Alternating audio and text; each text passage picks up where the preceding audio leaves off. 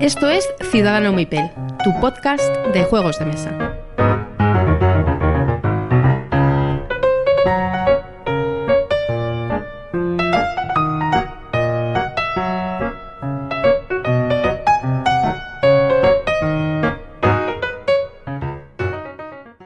Todos y bienvenidos a Ciudadano Mipel. Después de un periodo un poco más largo de lo habitual, empezamos a grabar y estamos aquí en Reino del Norte, vuestro club de juegos de mesa en Alcobendas. Hola Miguel, ¿qué tal estás? Hola gente, pues nada, aquí de nuevo, grabando. Ve- 25 episodios ya. 25, un número redondito ya. Y si pudisteis escuchar nuestro programa de la Gen Con, allí nos lanzaron un desafío y nosotros que somos gente de honor, lo vemos y, y lo cumplimos. Buenas tardes, Pablo. Hola, buenas tardes. Os habéis visto obligados, ¿no? Os puse contra la espada y la pared. Nos, nos- sí, sí, nos cogiste, nos metiste en la sala de prensa y nos tuvimos que, que achantar. Hombre, es que me pillas ahí por la calle. Oye, di algo, tal. Digo, esto no es serio. A mí invítame. Además, estoy asustado de la preparación que tiene esto. Les comentaba al empezar que 10 capítulos de nuestro podcast no suman tanta preparación como uno de estos. ¿sabes? Entonces, es que sois unos tipos ingeniosos y con facultades. Nosotros somos gente trabajadora y tenemos que preparar las cosas duramente. No, no, está bien, está bien. Me da miedo saltarme el asunto, pero bueno, ya, me, ya metéis en vereda. Tenía que haberme tomado algo para la, para la voz hoy, que menudos dos me han tocado para compartir No, micrófono, no, madre mía. no, no. Súbeme los graves, Jesús. Bueno, ahora lo intento. Por, cier- por cierto que yo tengo un problema que vengo diciendo que me he propuesto no interrumpir a Gabriel en el podcast este año. Y claro, ahora somos tres. Normalmente con uno ya sufro. no- aquí seguro que os interrumpo todo el rato, así que me podéis dar toque de atención. Ahora te damos las banderitas de colores para. Va, eso, eso, eso. Bueno, pues vamos a empezar con la sección de noticias y empezamos con El Señor de los Anillos, Viajes por la Ter- Tierra Media. Este juego es de Fantasy Flight Games, ¿no? Sí, así es. Tiene pinta de ser, bueno, todavía está anunciado y se sabe muy poquito. Hay un vídeo, hay un poquito de información, pero la verdad es que es escasa. Y tiene pinta. El otro día escuché a en Bislúdica compararlo con el Mansiones de la Locura. Yo, por lo que estoy viendo, se parece bastante más al Imperial Assault. Es la, in- la impresión que me da. También dijeron que se parecía a Roundbound. Mm, Pues. Lo, lo mismo nadie tiene ni idea de a qué se parece. Sí, ¿no? posiblemente sea eso. Hombre, si se parece al Imperial Assault, yo no le había prestado atención, pero si se parece me extrañaría que se parezca al Imperial Assault, ¿no? Super, Imperial Assault súper táctico y tal. Pega más una sí. historia a Rambound o algo así, ¿no? Incluso Mansiones de la Locura podría ser, no sé. Se juega con una app, creo, ¿no? Sí, sí, sí, Pero la app es de soporte. Que no es obligatoria, ¿no? Exacto. Yo creo que es eso, que la gente ve el tablero y dice, esto es como el Runebound. Ve la app y dice, ah, esto es como Sí. el Mansiones de la Locura. Y ve, o sea, entonces no está nada claro. Pero Bueno, vamos, esto suena a gling, gling, gling, gling, Sí, sí, gling. ya lo creo. mm, A ver, yo mm, tengo el Imperial Assault entero y el, y el Mansiones de la Locura entero. entero. Sí, sí. Imperial Assault entero. Entero, sí. Lo estoy pintando ahora. Así que si me meto en esto ya no sé qué, no puedo ya, no... no Cada uno tiene sus no, vicios. sí, No, pero sí, Imperial sí. Assault entero es muy serio, ¿eh? Porque el Mansiones de la Locura, como son cajas contenidas, pues bueno, el Imperial Assault entero con Sí, las... es las ya espadas- patológico, sí. Bueno, pero un- tengo un montón de Es un blisters sin juegazo, abrir. es un juegazo. ¿eh? Man- Sí. Mansiones tiene DLCs, ¿no? Dentro de la propia Sí, es, mira, los DLCs no los tengo, pero... Bueno, entonces pero- no está entero. Es cierto, cierto. Joder, me- me habéis... Ahora llego a casa y los compro, tío. Me cago en la mar. Bien, pues nada, este está presentado en, en español, ¿tenéis sale fecha de producción? ¿Has podido verlo? No, Nada, ¿no? no, no, o sea, solo se ha sé. presentado en inglés. Vale. Mm. El siguiente es Successors. Este es el caso de por qué los influencers influencian, ¿no?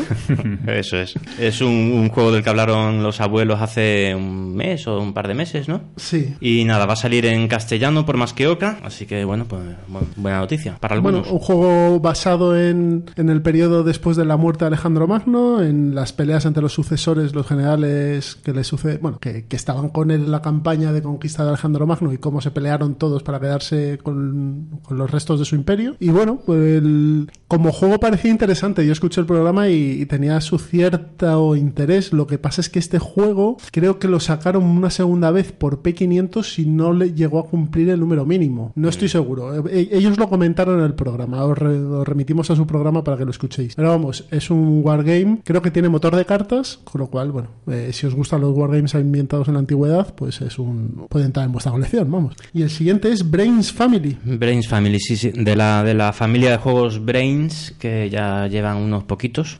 Y este es el primero que sale en castellano, creo, por SD Games. CD Games que contactó con nosotros el otro día Ah, y sí, se, lo, se lo comenté que íbamos a hablar de ello, respondiéndonos acerca de lo que dijimos en el último episodio de, por favor, poner las reglas en español en las páginas web de las editoriales y nos dijeron que ellos no lo hacían porque habían detectado que perdían hasta un 50% de ventas en los juegos que editaban si ponían las reglas. Hombre, si hacen como hacen de anunciar los juegos y tardar dos años en sacarlos, pues lo mismo es normal. Yo supongo- No, no- no es el tono de este podcast, si es a lo mejor yo estoy un poco más agresivo de lo normal, pero no, no, yo éramos soy- conscientes de que charcos. de que podía pasar, de que charcos. eh, Yo- yo supongo- Es que si había agua y me tiraba ya. Yo supongo que eso se- las reglas se ponen cuando el juego ya está en mercado. De hecho, Sí. David lo hace así, o sea, lo anuncia, pero no te saca las Sí. reglas hasta que no lo pone a la venta. Y Fantasy también, ¿no? Fantasy Flight. Y Fantasy Flight también. Bueno, últimamente están No, un poquito más perezosos, ¿eh? De- hay algunos que todavía no han colgado. Me parece un poco absurdo porque antes sí recuerdo yo que había mucho mucha diferencia de precio entre las ediciones alemanas y las españolas. Sobre todo las alemanas. Con la inglesa es al revés. Normalmente es incluso más cara. Pero yo creo que hoy en día es raro. Yo creo que en ese sentido es raro que se dispare mucho. Bueno, también es que quizá el, el- el marco de juegos, los juegos a los que yo me fijo más es- son americanos y ahí al Sí, revés. ahí- lo, normal es que, sea- lo normal es que incluso sea más barato. ¿sabes? Eh, entonces, A ver, hablando de juegos de Hansing Gluck, de así. Egert Spiel, en. los, de Alea, los de Alea, a lo mejor, ¿no? Alea, comparando en Amazon, Sí. el precio que te cuesta en Amazon un juego de Alea o de estas editoriales que he dicho antes, en Amazon de en Amazon de Alemania, comparado con lo que te puede costar en mercado de tienda digital, un juego, eh, un tienda online, perdón, un juego del mismo tipo, el mismo tipo de juego editado por una editorial española, la diferencia no es tan grande. No es tan grande que quiere decir que es muy pequeña, vamos. Sí, salvo, salvo alguna oferta puntual de Amazon que de repente un juego se cae y baja a 20 dólares, a 20 euros o tal, pero que eso es muy puntual, ¿no? A mí por, hace mucho tiempo que yo ya compro el juego que quiero, no el juego que está de oferta. Es muy raro que de repente, mm, ah, pues como está de oferta me lo compro. Ya eso cuando no tienes armario ya no, no vale. Entonces, Si ellos nos lo han dicho, será que tienen los datos. Entonces, bueno, os lo agradecemos. Agradecemos que entraseis en contacto con nosotros. Y ánimo con lo que estáis eh, preparando. Y bueno, eh, adelante. No podemos decir más.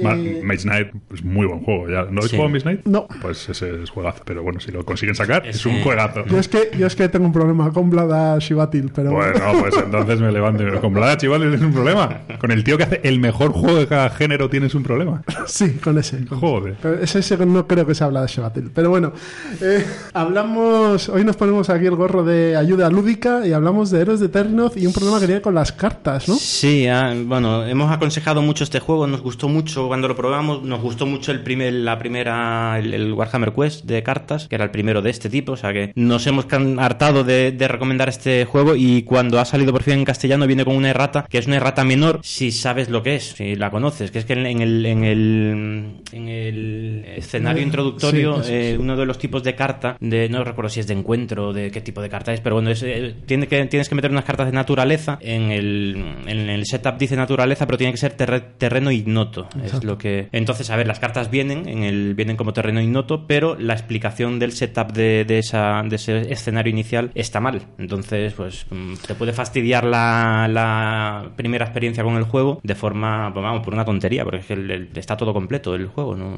O sea que si veis naturaleza en la descripción de alguna aventura, esas cartas no existen, existen las de terreno ignoto, ¿no? Eso es, eso es. Pues ya lo sabéis. Esto es, es- no es lo mismo porque esto es una rata realmente, pero recuerdo cuando salió el Arham, el LCG, no venía, en realidad no era una errata, pero no venía explicado que una de las cartas que te decía que había que poner en el setup, que era la de Lita Chandler, Ah, sí. todo el mundo jugaba, todo el mundo pensaba que había perdido una carta porque era en vez de estar con las cartas de encuentro estaba con las cartas de, de mazo y entonces todo el mundo pensaba que había perdido una carta Sí, y la- tuvieron la- que la número no sé qué sí la número no sé qué y todo el mundo no está nadie tiene esa carta nadie tiene esa carta y tuvieron que sacar una nota como de prensa Sí. no era una rata propiamente dicha pero es verdad que estaba mal explicado Sí, sí, sí. Bueno, es Vamos, que- en Google es que- ponías Arcan Horror carta y ya te lo autocompletaba con el número. Claro, O sea, es Es que, la, era la tremendo. ca- es que las reglas de Arkham Horror LCG son, son auténticamente Sí, un horror. son, son malillas sí. Sí, Son las de aprende a jugar esas son sí. Sí, lo otro, pero lo otro no, es- no deja de ser un glosario y al final viene una descripción me- mejor de las reglas. yo me leo el glosario como si fuera una enciclopedia sí. Oye, ¿Algo más que Sí, tenemos? eh, una cosita. Sí. No, decir que tengo una noticia que aquí no sale. Ah, vale, vale, pues- Ha salido el pre-order del Food Chain Magnate Ah, es verdad. del ketchup, 75 euros. Sí. Pero eso es una expansión, ¿no? Es Una una expansión, expansión, sí, sí. 75 euros. euros De una expansión. Pero cuesta lo mismo que el juego original, ¿no? Bueno, sí. El juego original cuesta será 75 70, euros. ¿eh? Sí, por ahí, sí, sí, sí. Y además es una precompra, Es una precompra, de- creo que para octubre me parece que ponía, ¿no? Algo O así, sea, ya, pero a estos, estos son de los que tiene sentido hacer precompra porque se acaban. Esto sí que Sí. es verdad. Pero bueno, eso- Sí, pero uf, no sé, ya me parece un juegazo ya con eh, sin Sí. expansión. No sé yo si es necesario dejarse 75 euros en... Pero bueno, lo veremos. Y espero, luego... espero que traiga algo más que ketchup, ¿no? No Pues sí. no, no, ketchup, 75, mostaza. 75 euros en ketchup. Mostaza de billón, por lo menos. Lo- Cuando lo abres es en una risa. Vendrá con la caja blanca por detrás, sabes que nunca hacen trasera, tal. En fin. Ay. Pues la, la última noticia es para, para Eurogamers muertos por dentro como yo, que, que a mí me, me ha alegrado mucho, que es el Maldito Games va a sacar el, el Yellow and Yance en castellano, que es una, Son los dos ríos de China famosos, Sí, el río sí, sí. amarillo y el río azul, ¿no? es una reimplementación de, del Tigris y Éufrates, que a mí me parece un juegazo, no sé cuántos años después, 20, 15, 20, 20 no sé, no lo sé, pero me sigue pareciendo un juegazo. En- en- bueno, me comentaba Pablo ahora aquí off the record que qué necesidad hay de, De reimplementar. reimplementar. Vamos a reimplementar las damas. No sé, tío. A mí me parece un gran juego, así que probarlo lo probaré. Es, vamos, con, con los setas hexagonales en vez de cuadradas, ya es un Ojo. Y, hombre, un juego que influye mucho la adyacencia y tal, pues eso. Sí, sí, sí. un punto. es mi troleo habitual. O sea, no- Pero he oído, oí crítica, no sé si en Dice Tower o tal, de que no, de que no les había convencido demasiado. 21 años tiene el Tigris. 21 y- años. Joder. Claro, él nos tiene con modo avión y tiene, sin embargo, todo. Es decir, que yo estoy con modo avión, no puedo consultar la BGG, no puedo aportar datos y él tiene aquí toda la información. ¿no? Sí, es verdad. Hombre, es que aquí en el, en el club tenemos wifi, entonces eh, nos tenemos aquí los, los aparatos y Vale, con vale. eso nos conectamos. Y nada, ¿qué más? Que hemos probado unos cuantos juegos bastante jugosos que, que ya iremos pro- comentando. Sí, en la mesa de pruebas hablaremos de ellos. eh, Underwater, Newton y algunas cositas así interesantes que ya, ya Pues las nada. hablaremos. Arkham Horror en tercera edición. ¿Lo has probado? Eh, no he empezado, a ver, Bueno. he he hecho probatinas, luego, luego hablamos. Luego En la- hablamos. sí, en la mesa de pruebas hablo de. Pues nada, Quiero hablar de él. ahora ponemos una promo de unos amigos y nos vamos al mundo de Indines. Así que hasta ahora. Hasta ahora. A veces me parece que están diciendo las cosas varias veces. El audio en ocasiones se corta, quedando muy feo. Confieso que me costó acostumbrarme a la diferencia de tonos. Uno con la voz muy ronca y otro con la voz muy aguda. A veces se mete unos jardines el solito. A decir verdad, casi nunca coincido con sus opiniones. Solo juegan juegos y son fans de Blada. Punto de victoria.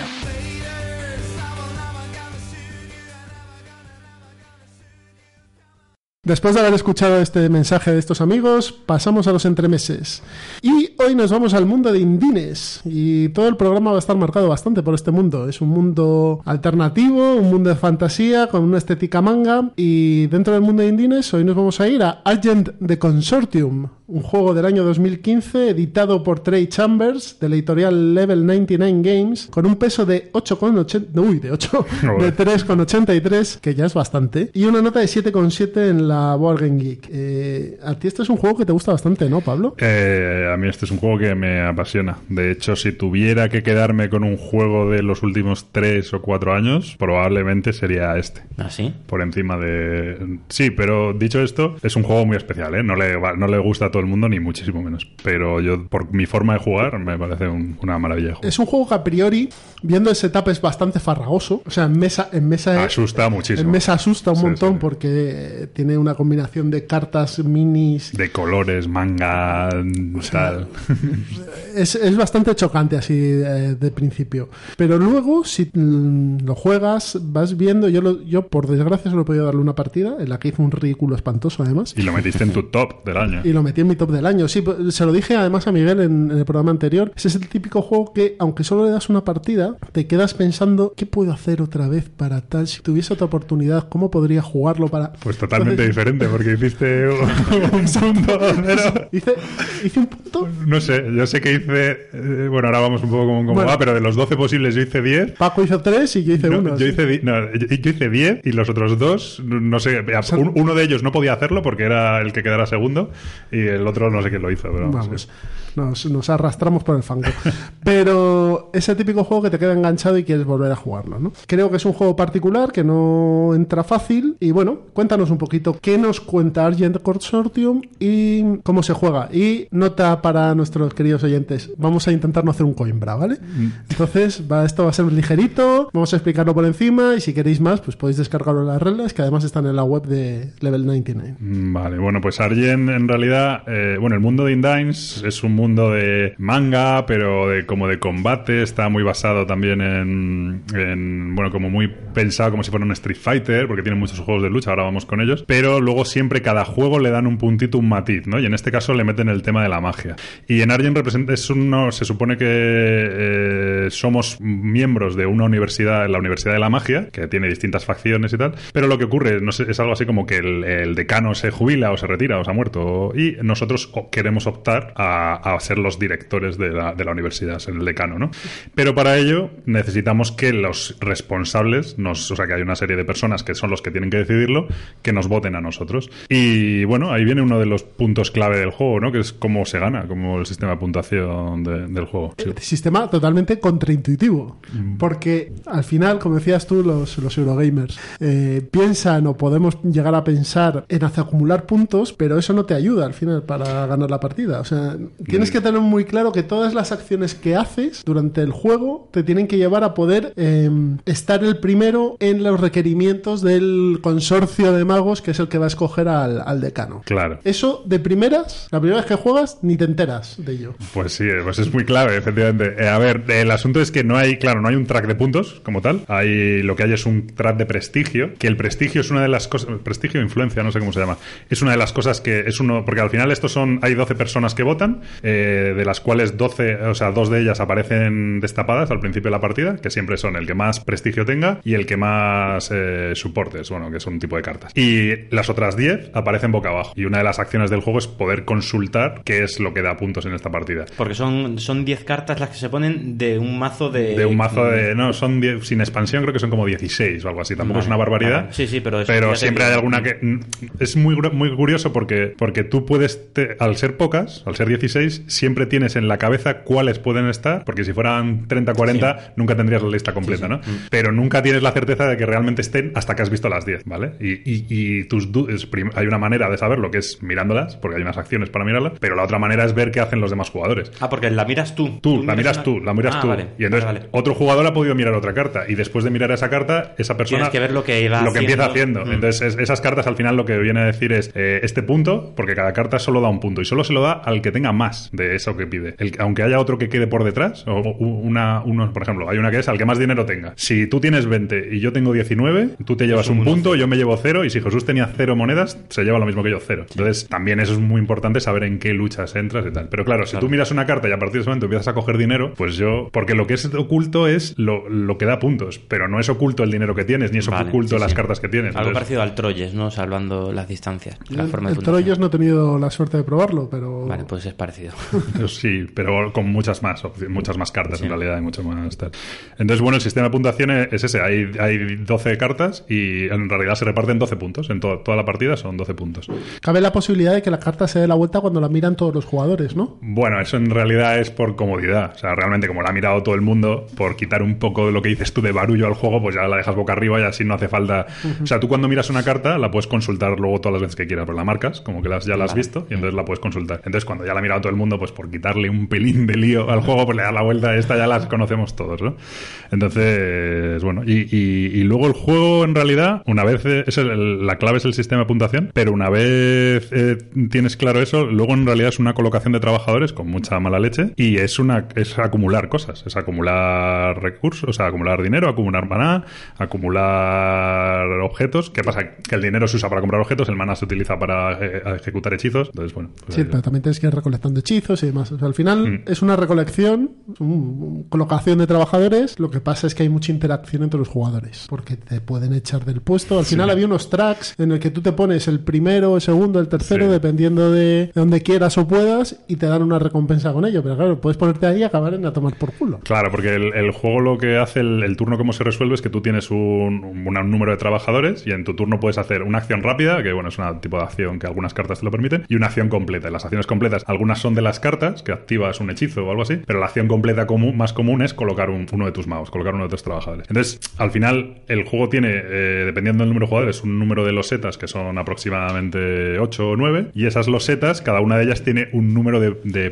de- de- de spots, o sea, de, de huecos donde poder colocar los trabajadores. Y cada hueco da una cosa diferente. En algunos, el hueco de más arriba da muchísimo más que el que se pone más abajo. Sí, por ejemplo, tres monedas, una moneda y un no sé qué y una moneda. Claro, entonces que es muy gracioso este juego, sobre todo si juegas con gente muy troll, porque de repente una, una habitación está vacía y llega alguien y se pone el primero, arriba de todo. Ese tío, porque claro, tú cuando te pones no te lo da, hasta que no se acaba el, ju- el, el turno, que es que bueno, hay una mecánica que hay unas cartas que tú puedes elegir ir cogiendo esas cartas y cuando se acaban, se acaba el turno, ¿vale? Entonces, hasta que no se acaba el turno, tú no sabes si te, lo que has puesto vas a estar ahí cuando acabe el turno. Entonces, si tú con tu primer mago te pones en el mejor sitio del tablero, es muy raro que seis, seis, vueltas ahí. más tarde vayas a estar ahí, porque esos magos tienen poderes. Entonces, el mago que pones, hay unos que te permiten echar y te mandan a la enfermería, otro te devuelven al tablero, otro se puede colocar haciendo un shadowing, que es como copiando la acción, pero protegido. Bueno, Sí, los, mm, los magos tienen facciones, ¿no? sí, hay cinco. Como casas o, o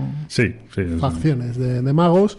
Y, Y, es asimétrico, ¿no? Cada casa tiene distinta sí, habilidad. pues Bueno, están pero, los- pero no, no, pero tú no, tú no tienes, es decir, tú no tienes magos rojos. Tú, si eres, a ti cuando te toca la facción roja, sí que te dan un poder, y es lo único que es asimétrico. Y luego los magos con los que empiezas, sí que te dan dos rojos, pero los otros tres haces una especie de draft y hay magos de sobra. Ah, vale, vale. O sea, entonces, de hecho, uno de los problemas que tiene el juego, la edición original, es que todos jugamos con magos rojos, y entonces la mane- luego identificar cuáles eran tus fichas, porque yo venía con un, bueno, con una especie de peanitas horribles que no, no servían. eh, Muy, muy, eso está muy mal hecho. En la nueva edición lo han arreglado, le han puesto las típicas bases como el Blu-rays, creo Sí. que es, que con la típica base de tu color real, ¿no? Entonces, eh, eso, tú tienes, yo, yo puedo ser el color rojo, pero puedo estar jugando magos azules o magos verdes. Entonces, eso. Sí, había gomitas, ¿no? No, eso lo- era un invento que hacíamos para poder marcarlo de alguna manera. Ahora, es- ahora queda mejor, ahora ya en la nueva edición. Entonces es todo un constructo que se va haciendo. Tú vas recogiendo materiales, vas recogiendo dinero, que vas aprendiendo hechizos, pero al final todo eso que vas haciendo solo tiene un objetivo. Conseguir y el es punto ser de- el que más tenga de eso para llevarte el punto del consejo de, de magos. Eso. Entonces por eso digo yo que es un poco contraintuitivo, porque te puedes perder en "Mira, hago este hechizo, luego este, y luego este dinero y tal. Sí. Y luego te das cuenta Eso es verdad. que no te has fijado en los de alrededor y te eres el último en todo. A porque ver, no tienes ni más con dinero ser el ni segundo en todo, Lo que pasó en la partida que jugamos nosotros es que como buenos Eurogamers que sois, hay muchos hechizos que te protegen de... Ah, pues ahora me ah, ejecuto este hechizo y a partir de ahora, duran- durante el resto del turno, no me podéis matar a mis bichos o no me podéis echar de donde me ponga o no no sé qué. Claro, porque tú quieres que tu acción esté asegurada porque eres un Eurogamer. Pero claro, yo mientras ellos hacían eso, yo colocaba a mis trabajadores y cerraba el turno. Entonces, a, a lo mejor ellos habían hecho tres hechizos, eso te lleva un- hacer un hechizo te lleva un turno. Entonces ellos habían hecho tres hechizos y habían colocado un trabajador y yo había colocado cuatro trabajadores y había acabado el turno. Entonces yo conseguía mucho más de todo. ¿Qué, qué pasa? Que encima la puntuación es oculta. No sabes realmente lo que tú tienes la sensación de esta me la llevo seguro, este no sé qué, pero no has visto todos, entonces hay muchos que no sabes si te los vas a llevar o no. Y, y, claro, yo sabía que iba a ganar, pero no me imaginaba que hice tanto, ¿sabes? Eurogamer y Groñar, ¿eh? Porque el otro no era Eurogamer. Sí, Paco bueno, era un- puede ser. Es un Groñar. Pero de- vuestras de- tres primeras acciones era a mí que no me toquen. Y claro, yo decía, vale, se acaba el turno. Eh, aparte de eso, este juego ahora mismo es fácil de encontrar.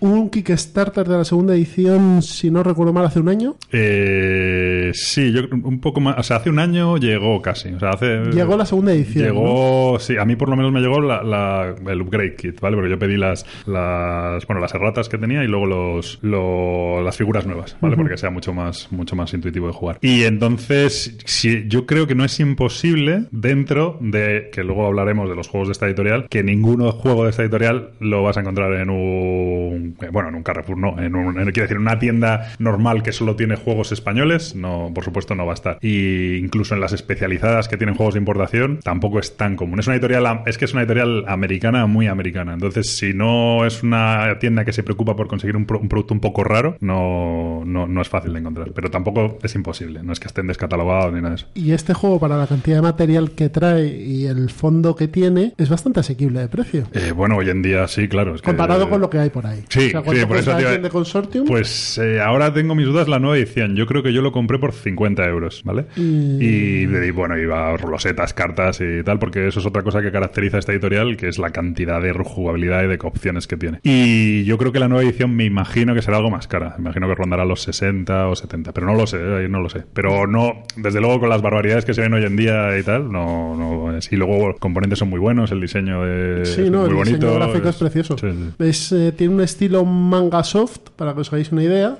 No es un mangaka puro y duro, sino que es un manga para occidentales. Y los materiales, los magos, bueno, las miniaturas no son Citadel, pero sí que son, Bueno, están bien para definidas. lo que vale y y para está. lo que necesitas, y las cartas y demás no. no Tenía es un fallo muy gordo, que es eso que digo yo de la, de la, la- cómo se identificaban las miniaturas de cada, de cada jugador, y eso lo han arreglado en la versión nueva y ahora ya se juega perfectamente. Pues nada, nos queda pendiente echar una partidita a esto. Sí, sí, yo este no, no lo he probado. Esto es temático puro y duro. Bueno, por lo que no, estáis no, contando... no, no, no.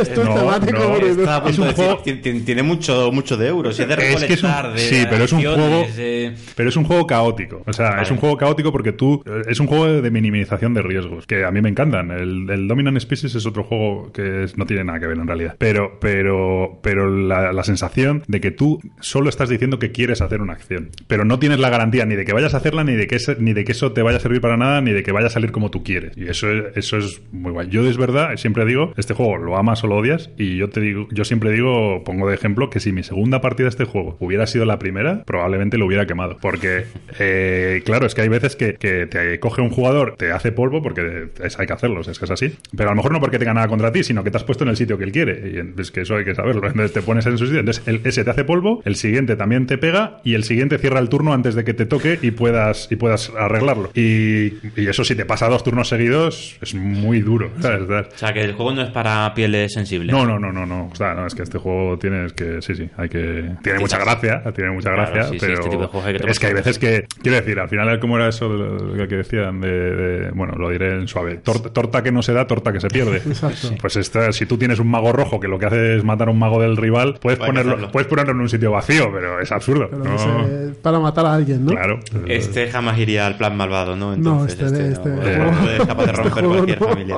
Aparte, ahora que comentas eso, tiene el problema de que está en inglés Eso es. y que además eh, Muy no- dependiente. Sí, porque no es que tengan muchísimo texto la- las cosas, pero hay muchas cosas. Entonces, Ah, vale. el barullo que se monta en la mesa, o sea, la- las cartas tienen a lo mejor una frase, y de hecho la mayoría vienen apoyadas por simbología, ¿vale? Pero necesitas el texto a lo mejor para terminar de entenderla. Y, y entonces es verdad que, que- que no, como hay tantas cartas y tal, muchas veces a ti se te olvidan incluso las acciones que tienes o las ventajas que tienes de la cantidad del lío que se monta, ¿no? Pero bueno. De esto no hay ninguna expectativa ni cercana ni lejana de que se edite en español. Yo no lo sé. No sé a qué editorial fue que le dije, ¿vais a Nuremberg? Eh, y hicieron una petición. ¿Qué queréis que SD, os gustaría? fue SD, sí. ¿Qué queríais que os guste, que queríais o que quisierais que, que editásemos? Y yo dije esto y me dijo, uh, eso va a ser muy complicado. No creo que pisen Nuremberg. Estos no salen de. ¿Dónde son De- estos? de Alburquerque. De Alburquerque, no salen no, de salen, no Alburquerque. salen de ahí. Eh, es complicado y, y desde luego hace dos años yo te diría. De hecho, bueno, yo contacté con esta editorial por otra cosa y tal. Y me dijeron. Me dijeron que. Battlecon, que creían que, que se iba a editar en español. O sea, como que ya lo tenían medio acordado, pero de esto hace como tres años y nunca más se supo. Y me hizo gracia porque me dijo, no, no vienes preguntando por el, el Alien de Consortium, ¿no? Como que nadie en el mundo, ninguna otra editorial en el mundo les había pedido licenciar este juego y tal. Y es verdad que en esa época yo lo veía imposible, pero ahora con la cantidad de cosas que se editan me parece un juego súper especial. Y en español ganaría mucho porque tiene mucho, tiene mucho texto y... No, y sobre todo que el aspecto que tiene ah, puede atraer a mucha gente. Hmm. Porque tú, lo que os hemos dicho antes, es un juego muy colorido, con dibujos manga, eh, así con mucha con dibujos con mucha dinámica. O sea, yo creo que, que es un. Quizá es un poco. No es difícil de reglas tampoco. No. entra dentro de los estándares de los juegos ni euros ni temáticos. Pero sí que es un juego que se podría hacer su hueco. También es cierto que hay mucha gente que, que lo odia a muerte este juego. Es que... Pero esa gente, pues me parece bien, es un selector de jugadores. Es- es- eh, al final... A ver, es- sí, es, es lo, o lo amas o lo odias. Si, si no puedes soportar el caos, hay mucha gente que odia el Dominant Species también. Si no puedes soportar el caos, es imposible. O sea, esto no puede, es que te, te desquicias. Y yo he tenido turnos y partidas, además yo que sabéis que soy de llorar, En este lloro, lloro porque, claro, si te, te están atizando a ti todo el rato, pues. O sea, pero también es un juego muy de oportunista y muy de saber las guerras que tienes que librar. Si hay dos personas peleándose por el dinero, pues tú ya sabes que ese punto no tienes que invertir ni medio segundo en él. Y te dedicas a otro. Y te dedicas a los otros 11 puntos. Y entonces tú tienes que. De hecho, como juego yo esto es. Los tres primeras o cuatro primeras cartas que miro, ya intento asegurarme tres puntos de esos. Tres, cuatro, intento tener claros esos. Y luego alguno que por ahí, que siempre rascas en función de lo que ves lo que hacen los demás. Y entonces, si tú tienes cuatro puntos cuando acaba esta partida, cuatro o cinco puntos, depende del número de jugadores. Con cinco puntos estás llevándote casi la mitad de los puntos del juego. Entonces los otros, los otros cinco, como si no existieran. Es que te tienes que olvidar de ellos. Y en ese sentido es muy especial. Eso es una mecánica muy original y es- está muy bien. Pues esto ha sido Argent de Consortium y pasamos ahora a la charleta, que inauguramos, no, no sección, pero sí tema de, de charla. Así que nos escuchemos ahora.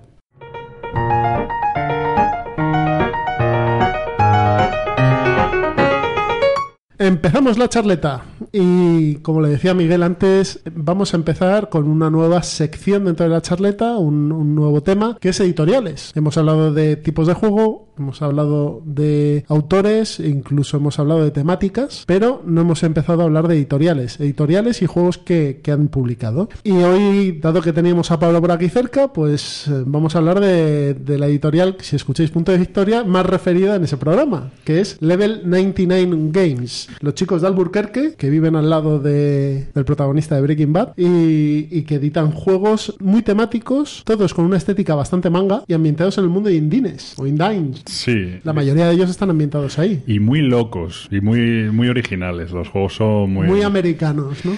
Sí. Sin ser ameritrash. Sí, o sea, yo si tuviera que decir qué caracteriza a los juegos de esta gente, sería primero el aspecto, desde luego el aspecto manga, la producción, aunque no, no, no se acordan, pero sobre todo quizá lo que más caracteriza al Level 99 es la cantidad de opciones y variantes que incluyen cada uno de sus juegos. O sea, antes hemos hablado del Alien de Consortium y, lo hemos pasado por encima, pero una de las cosas que tiene ese juego es que no hay dos partidas iguales porque las losetas que se sacan, eh, bueno, las cartas de puntuación sí hemos dicho que había varias, pero luego las losetas que se sacan hay como el doble de las necesarias y además todas tienen cara A y cara B, los magos tienen cara A y cara B, los mazos de cartas son brutales, a lo mejor ves un 30% de las cartas en cada partida.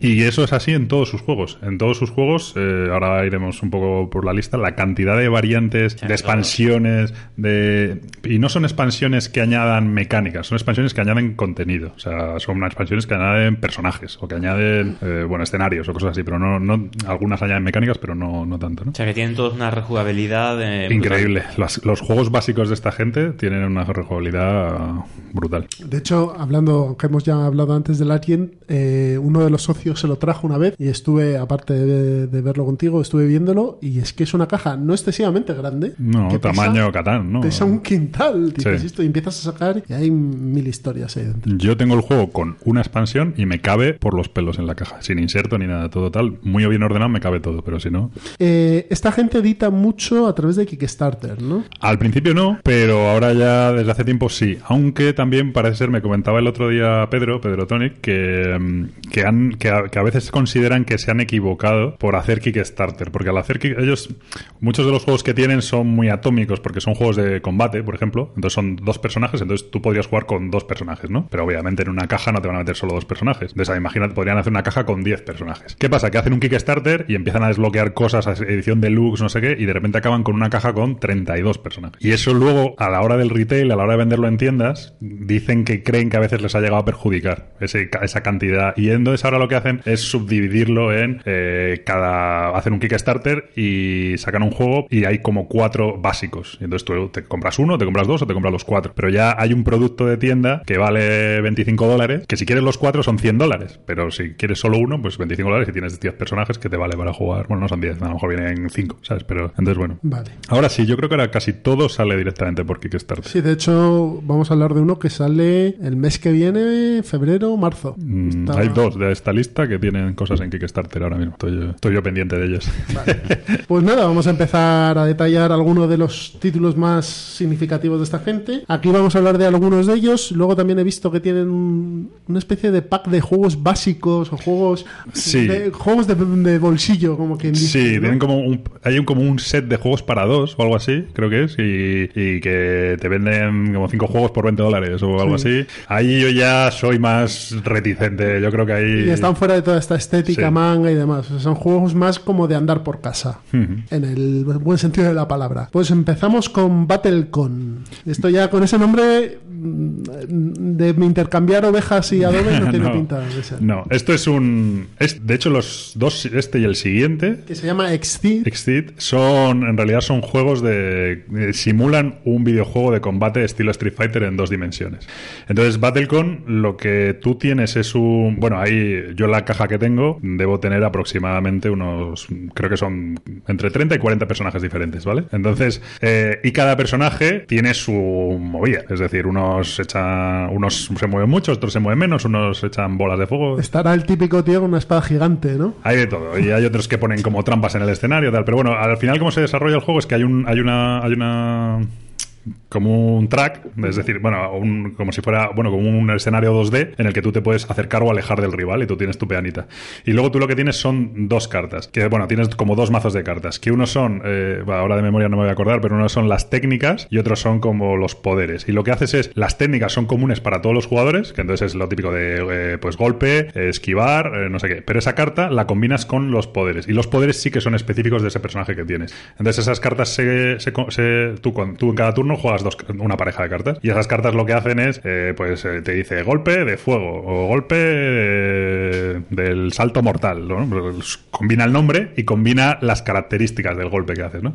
Y tiene efectos, es un pelín complejo en el sentido que tienes unos efectos como de antes de pegar, después de pegar, eh, aturdes y no sé qué. Entonces, lo que tienes es como una iniciativa. Entonces, si pegas primero, a lo mejor puedes aturdir a- como en un juego de lucha, que si el otro va a hacerte un golpe y tú le pegas primero, le paras su golpe, ¿no? Bueno, pues eso. Y es de a ver quién deja sin vida al otro, simplemente, no tiene más. Y esto por lo que cuentas, si tienes 45 o 40 y tantos personajes, es rejugabilidad infinita, ¿no? Claro, cualquier combinación de personajes. Y luego la eh, esto tiene como este sí que tiene como muchos sets diferentes, tiene sets que por 25 dólares y vienen con a lo mejor esos seis personajes. Y luego tienes yo tengo el, el Devastation of Indines, porque hay uno que es Bad- eh, War of Indines, otro es Deva- Devastation of Indines, yo tengo el Devastation of Indines, bueno ahora alguien me corregirá mi inglés seguro, pero Indines es el mundo donde está ambientado todo el esto. Devastation lo he dicho bien, bueno.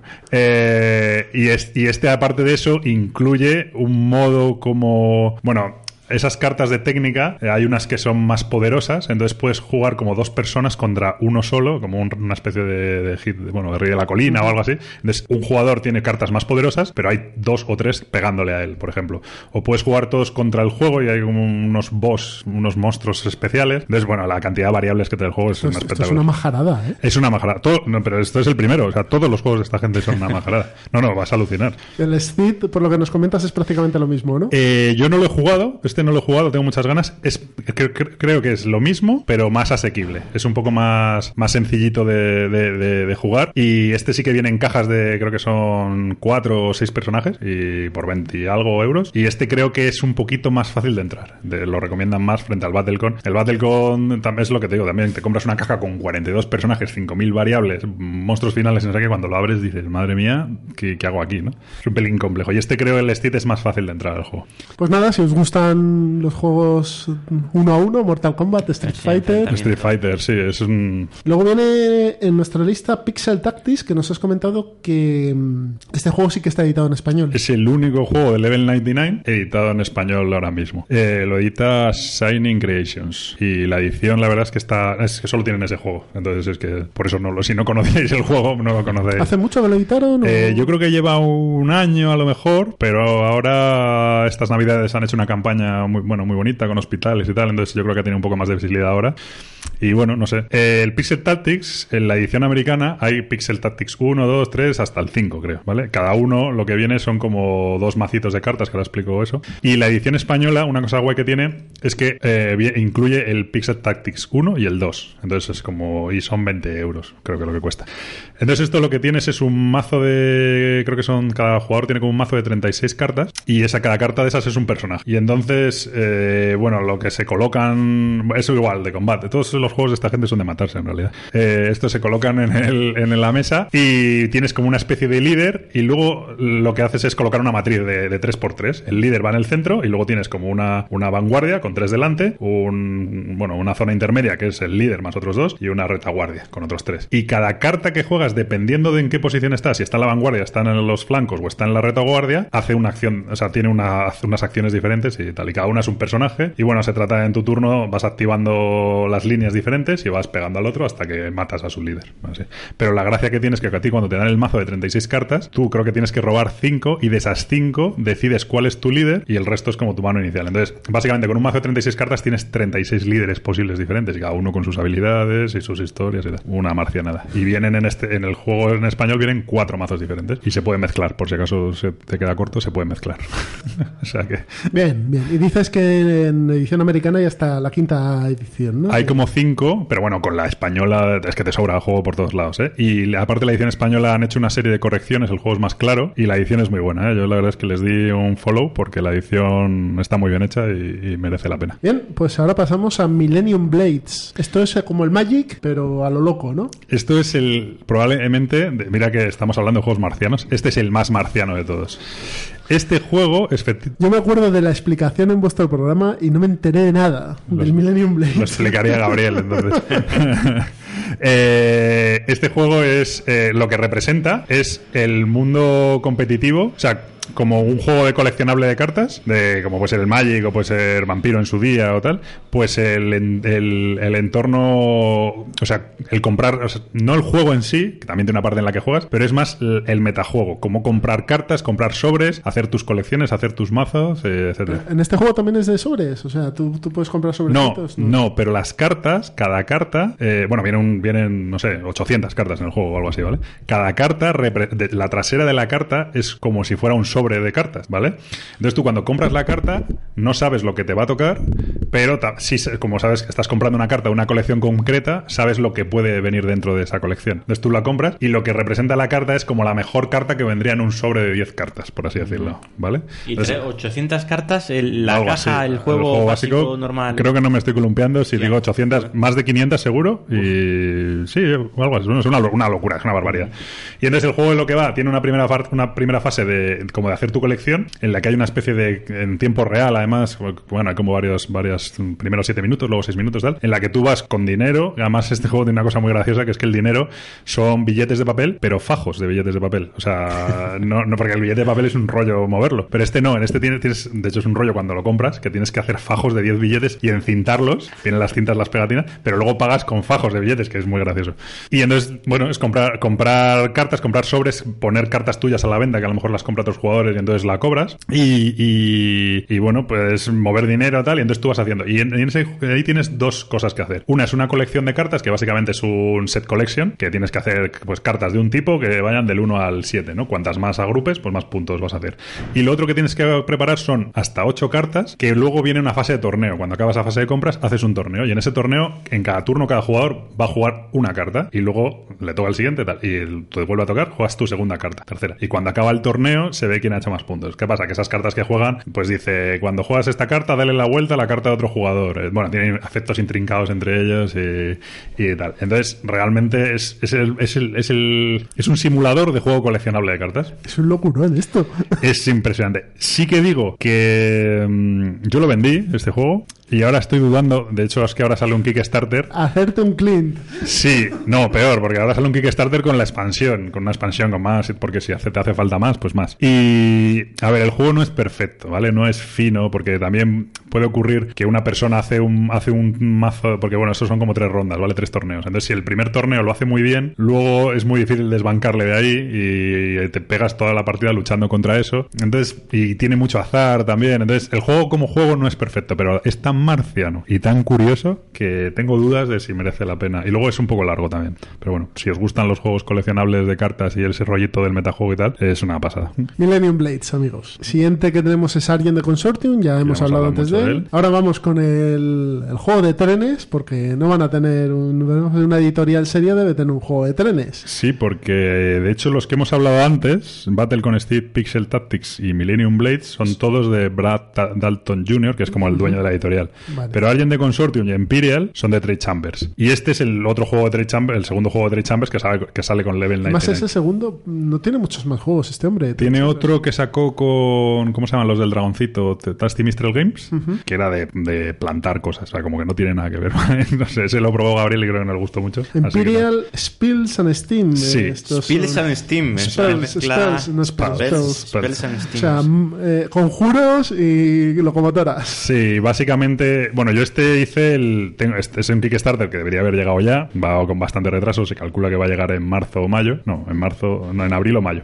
Y, y lo que tiene, y este, hi- hicimos el, el cheque, eh, vamos, hicimos el, play- el playtesting, que si te hacías el playtesting de más de 10 partidas, pues te, te daban una mejora y tal. Y jugamos más de 10 partidas por, por plataforma digital y tal.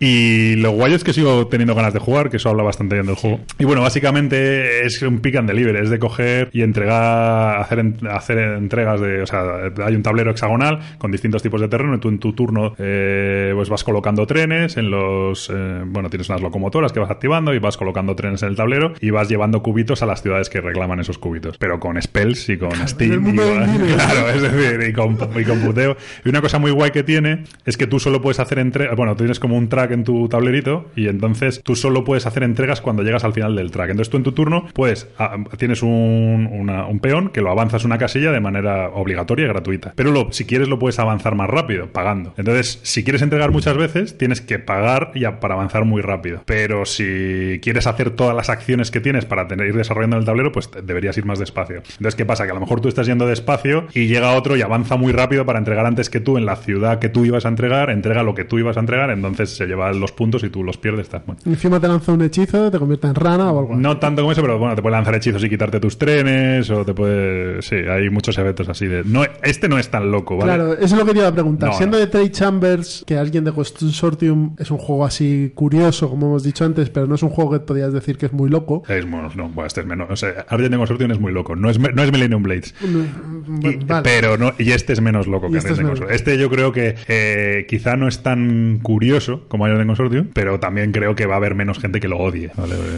Es más aceptable por el... Sí, y luego súper rápido, que eso es súper fácil de explicar y va volado. Y, y- Y estética muy parecida a la de todos los juegos de la editorial. ¿eh? Sí, sí, la estética la es, es que...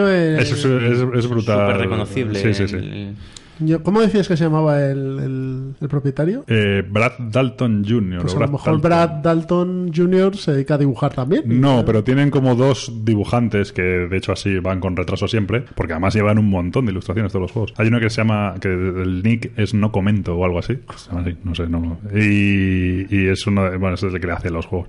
Pero siendo muy característicos, cada juego tiene su matiz. O sea, no son, no es el- los mismos dibujos. De hecho, ahora, vamos, el siguiente juego es eso, el, el, el, el Seventh Cross. El siguiente, exacto, Seventh Cross. Que este es- sale en Kickstarter dentro de nada. En mayo, abril, no lo sé, o marzo, no lo sé. Antes del verano sale. Y la estética de este, siendo el manga y siendo tal, pero es un rollo más Castlevania, el videojuego aquel de tal. Y de hecho creo que el juego va también como de Castlevania. Es esa misma historia. Tiene un punto medio legacy. No, no está muy claro realmente cómo es el juego. Yo me he leído un par de veces la descripción y sé que hay algo que es la Inquisición por ahí del mundo de Indines y poco más, porque no te queda nada claro ni qué mecánicas tiene, ni... Sí, Parece pero... vas cazando demonios o algo parecido. Pero luego la historia va desarrollándose como por un árbol de decisiones. Pero bueno, ah, lleva mucho. No, es muy marciano, pero vamos, este seguro ¿Este que. está diseñado por Brad o por...? Este creo que es por Brad, pero desde luego por Trey Chambers no, pero no sé si es por Brad Dalton Jr., esa ya no lo sé. Y, y- pero bueno, este tiene una pinta tremenda, desde luego cuando, cuando salga raro será que en este no me meta porque, porque tiene muy buena pinta. Y luego tenemos aquí Dix Dwellers. Sí, bueno, ya los otros que te he apuntado aquí son más de andar por casa, pero el Disc Dwellers es un juego de flicking y es, sí, de darle así con, de, vamos, como el... Sí, como el, el Catacombs. como el Catacombs y tal, y este igual, pues los mismos personajes de todos los, porque sí que aparte de compartir estética, compartes personajes. Estos son los mismos personajes del Battlecon, como hechos más manga, o sea, como más chibi, no más manga,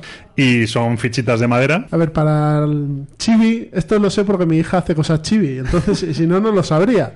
Chibi son los personajes de manga cabezones con ojitos así Sí. grandes y que parece que les va Chibi. están llorando siempre. Pues Chibi es perfectamente descriptivo. Exacto. Chibi. Bueno, pues para los que no sepáis que es Chibi, ya sabéis lo que es Chibi.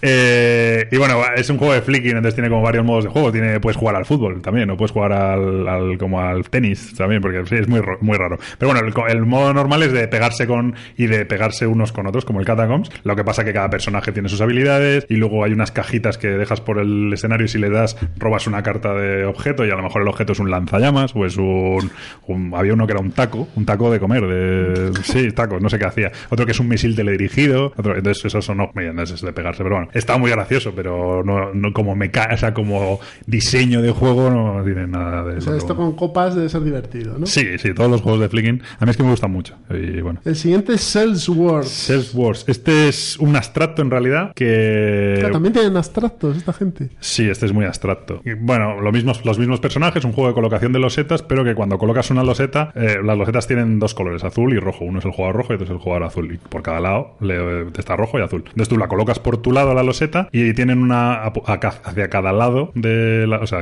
apuntando a cada lado de, de la loseta cuadrada, tienen como una fuerza. Entonces, si es más fuerte que la loseta que hay a la, de- a la- a su derecha, por ejemplo, pues le da la vuelta a esa loseta a la derecha. Si es la- pues arriba igual. Entonces, como que se van dando la vuelta y al final básicamente gana que tenga más de por su lado. Pero también tiene efectos especiales y tal. Pero bueno, es un juego, está curioso, pero no tiene mucho más allá. Y Temporal Odyssey, y este es el último donde Ya, el último que has apuntado. Eh, el Temporal Odyssey es un juego. Este sí es más estilo. como puede ser Magic, de enfrentamiento de dos personas con un mazo y de cartas. Y bueno, nada, este es más. Este es más un juego más común. A mí no me entusiasmó demasiado. Pero bueno, este es uno de eh, comprar cartas, mm, bajarlas, pagar su coste de maná, atacar al otro y tal. No tiene tampoco muchísimo especial, excepto lo de siempre. El juego es precioso, la caja es preciosa, la estética tal. Pero bueno, este sí que es un poco lo puse por, por- porque bueno, como también lo he jugado, pues. O sea que, por lo que nos ha estado contando, y Miguel seguro que, que piensa lo mismo, estos tíos son una rara avis dentro de las editoriales de juegos de mesa. Sí. Por temática, por mecánicas y por aspecto, incluso, y tipo de juego. Yo el otro día tuve un charco, como dice Miguel, muy grande con el tema de que había que nombrar al autor y yo sostenía que a veces era mucho más interesante nombrar a la editorial y ponía de- de ejemplo a esta editorial porque es muy característico lo que hace esta gente. Entonces, ellos yo creo que nunca van a tener un mercado infinito y eh, siempre pueden tener un juego que lo pete más y, y eso, ¿no? Pero, pero creo que ellos nunca van a tener un mercado enorme, pero sí que si te gustan sus juegos, todos van a tener algo que te guste, ¿vale? A mí es lo que me pasa a mí. Yo reconociendo que no son juegos perfectos, que no son mecánicas eh, perfectamente afinadas, tal, pero todos los juegos y todos los juegos son originales, tienen algo. Son juegos puramente americanos, en el estilo de muy temáticos, con cierto punto caótico. Sí, sí. No, no tienen mogollón de miniaturas como pueden ser los No. de Flying Frog. Muy po- estos, no, de hecho- que ya les vale también llamarse Flying Frog Games. Flying- no, sabes, sabes que eso es porque, bueno, aquí voy a soltar, como siempre digo, eh, información no contrastada, ¿vale? Pero creo que el, el creador de Flying Frog trabajaba o era medio socio de Flying, eh, de, de- de Fantasy Flight Game. Y entonces crearon la, creo que trabajaba allí o tal, y se fue y crearon la empresa y en vez de, F, eh, Fantasy- en vez de FFG hicieron FFP, Flying Frog Productions. Y entonces por eso tiene ese nombre tan absurdo. Y por eso, pero es porque era una, como una copia vacile a los de Fantasy Flight. Pues los juegos estos de, de Flying Frog, el Touch of Evil y. ¿Cómo se llama? El Fortune. Shadow of Briston, eh, sí, eh, Fortune and Glory. Fortune and Glory y tal, También, son de, juegos- ta- también de esos pilotos, ¿eh? Son, son juegos eh, que son cajas gigantescas, totalmente Sí. locos y demás. Bueno, esos- Quizá estos no son así, pero también marcan ese estilo americano, ¿no? Sí, sí. No, no, tiene De hecho, aquí, ahora que lo has dicho pensándolo, juegos de miniaturas no tienen ninguna miniatura. Los Guardian de Consortium son miniaturas para colocar, pero son trabajadores. Pero no tienen. No es lo de. Pero sí es un estilo muy americano. Yo creo que es un estilo muy americano en cuanto a la cantidad de cosas. Y A en- eso me refería. Sí. 800 cartas, Millennium Blade. Sí. Eh, el otro, mazos de no sé cuántos. Losetas. ¿Cuántas losetas pueden venir en el Alien de Consortium? La de Eh, Dios. No lo sé, 16 o algo así. O sea, al final no dejan de ser juegos que se diría ahora sobreproducidos o, o con mucho material más que sobreproducidos. Sí, no es sobre- son de buena calidad, pero no es sobreproducción en el sentido de mete tokens muy grandes o mete tal, pero es con mucha cantidad y un aspecto como abruma. Es verdad que a mucha gente le abruma, eso es verdad, y bueno, a mí me gusta, pero. Y me hace gracia que tengan un mundo de nexo. Está muy bien pensado. Que todo esté ambientado en el mismo mundo, lo cual justifica una misma estética al final. También tiene su, creo que tienen algo de trasfondo, pero tampoco es un, no tienen un, imagínate como Terry Noz o como algo así. Bueno, Terry Noz no, ah, vamos a ver. Terry Noz no tiene mucho trasfondo. Entonces, Terry Noz es un quiero y no puedo, pero es un quiero, ¿vale? En el sentido de que algo de O sea, no es Warhammer. Por ejemplo, bueno, Warhammer es un mejor ejemplo. O, bueno, los Anillos. Señor de los Anillos, o tal, sí, ¿no? pero El Señor de los Anillos es una obra literaria Sí. trasladada al mundo de juegos de mesa, pero Warhammer es un juego de miniaturas que ha creado un lore gigantesco por dentro. Pues no es Warhammer, no tienen que respetar una historia, no es tampoco Downtown, que luego hablaré que tiene como una historia detrás, ¿no? Esto yo creo, creo que hay algunos pequeños intentos de, de contar algo, porque la verdad es que el mundo es interesante, pero que el mismo personaje que en un... Es que incluso la estética pues cambia de uno chibi y el otro tal, en uno a lo mejor es un mago y en el otro, porque tienen como referencias cruzadas, y en uno está en el Alien de Consortium es como un mago y en el Seven Cross es un guerrero que no sé qué, entonces apro- se aprovechan, está muy bien pensado, aprovechan, igual que hace Fantasy Flight con el Arkham Horror, que en todos sus juegos mete los mismos personajes e incluso imágenes, pues estos han creado ese mundo y lo aprovechan para Lo todo. de Arkham es ya la repanocha, porque han sacado hasta un libro con las historias de cada uno de esos personajes. Es que está muy bien,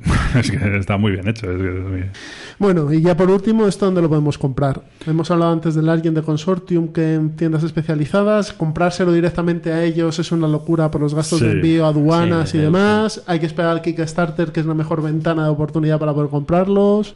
A ver, bueno, sí, yo creo que los Kickstarter además ahora están un pelín contenidos en cuanto a precios de gastos de envío, que al principio eran un poco inasumibles. Sí que tienes un problema con esta gente, que es lo de que si lo quieres todo, ellos te van a sacar el pack, pues los cuatro sets para jugar. Entonces, claro, si tú te conformas con uno, pues te suele estar 25 dólares y 10 de gastos de envío, 35. Pero claro, si te los quieres todos, pues son 100 más no sé cuánto gastos de envío. Entonces, bueno, eh, yo creo que Kickstarter es la mejor opción. Battlecon, Steed, Pixel Tactics son juegos que son fáciles de encontrar en tienda online especializada. A lo mejor no todas las versiones, pero sí las versiones más básicas o ya es cuestión de, de probar una a ver si te gusta. Y luego los otros, ya, bueno, pues ya eso, el Argent de Consortium quizás un poco más rarete. Millennium Blades yo creo que debe estar medio agotado, pero va a salir ahora el Kickstarter. Y los de Deep Dwellers y Cell Wars y Cell Wars y tal, pues estos son más, más Todos raros. estos mm, títulos os los pondremos en la descripción del, del podcast en iVoox y además en el blog también los pondremos y pondremos una fotito de cada uno de ellos. A veces los pequeñitos aparecen por Amazon a un precio razonable, en plan, pues 15 dólares, o sea, 15 euros o cosas así, pero los más pequeñitos, los grandes suelen estar disparados. De... Bueno, pues esto ha sido un repaso a Level 99 Games, una editorial diferente, y eso siempre está bien, y a todos los juegos o a la mayoría de sus juegos eh, editados. Así que vamos a pasar a la mesa de pruebas y vamos a empezar a hablar de lo que hemos jugado últimamente. Así que nos escuchemos ahora.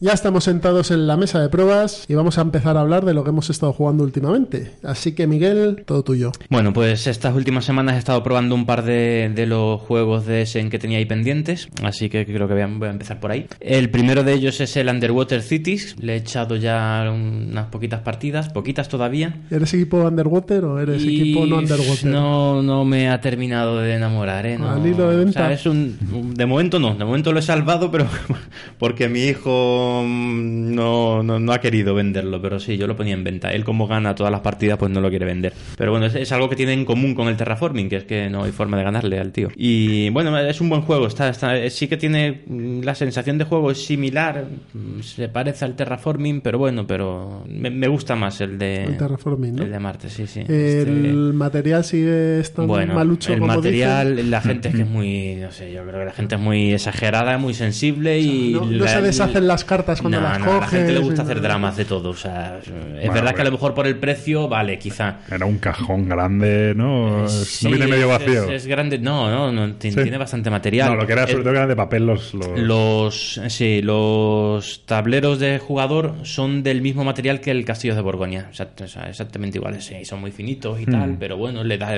tampoco para jugar eh, son No perfectamente Pues como, útiles. como ¿no? los del Terraforming, ¿no?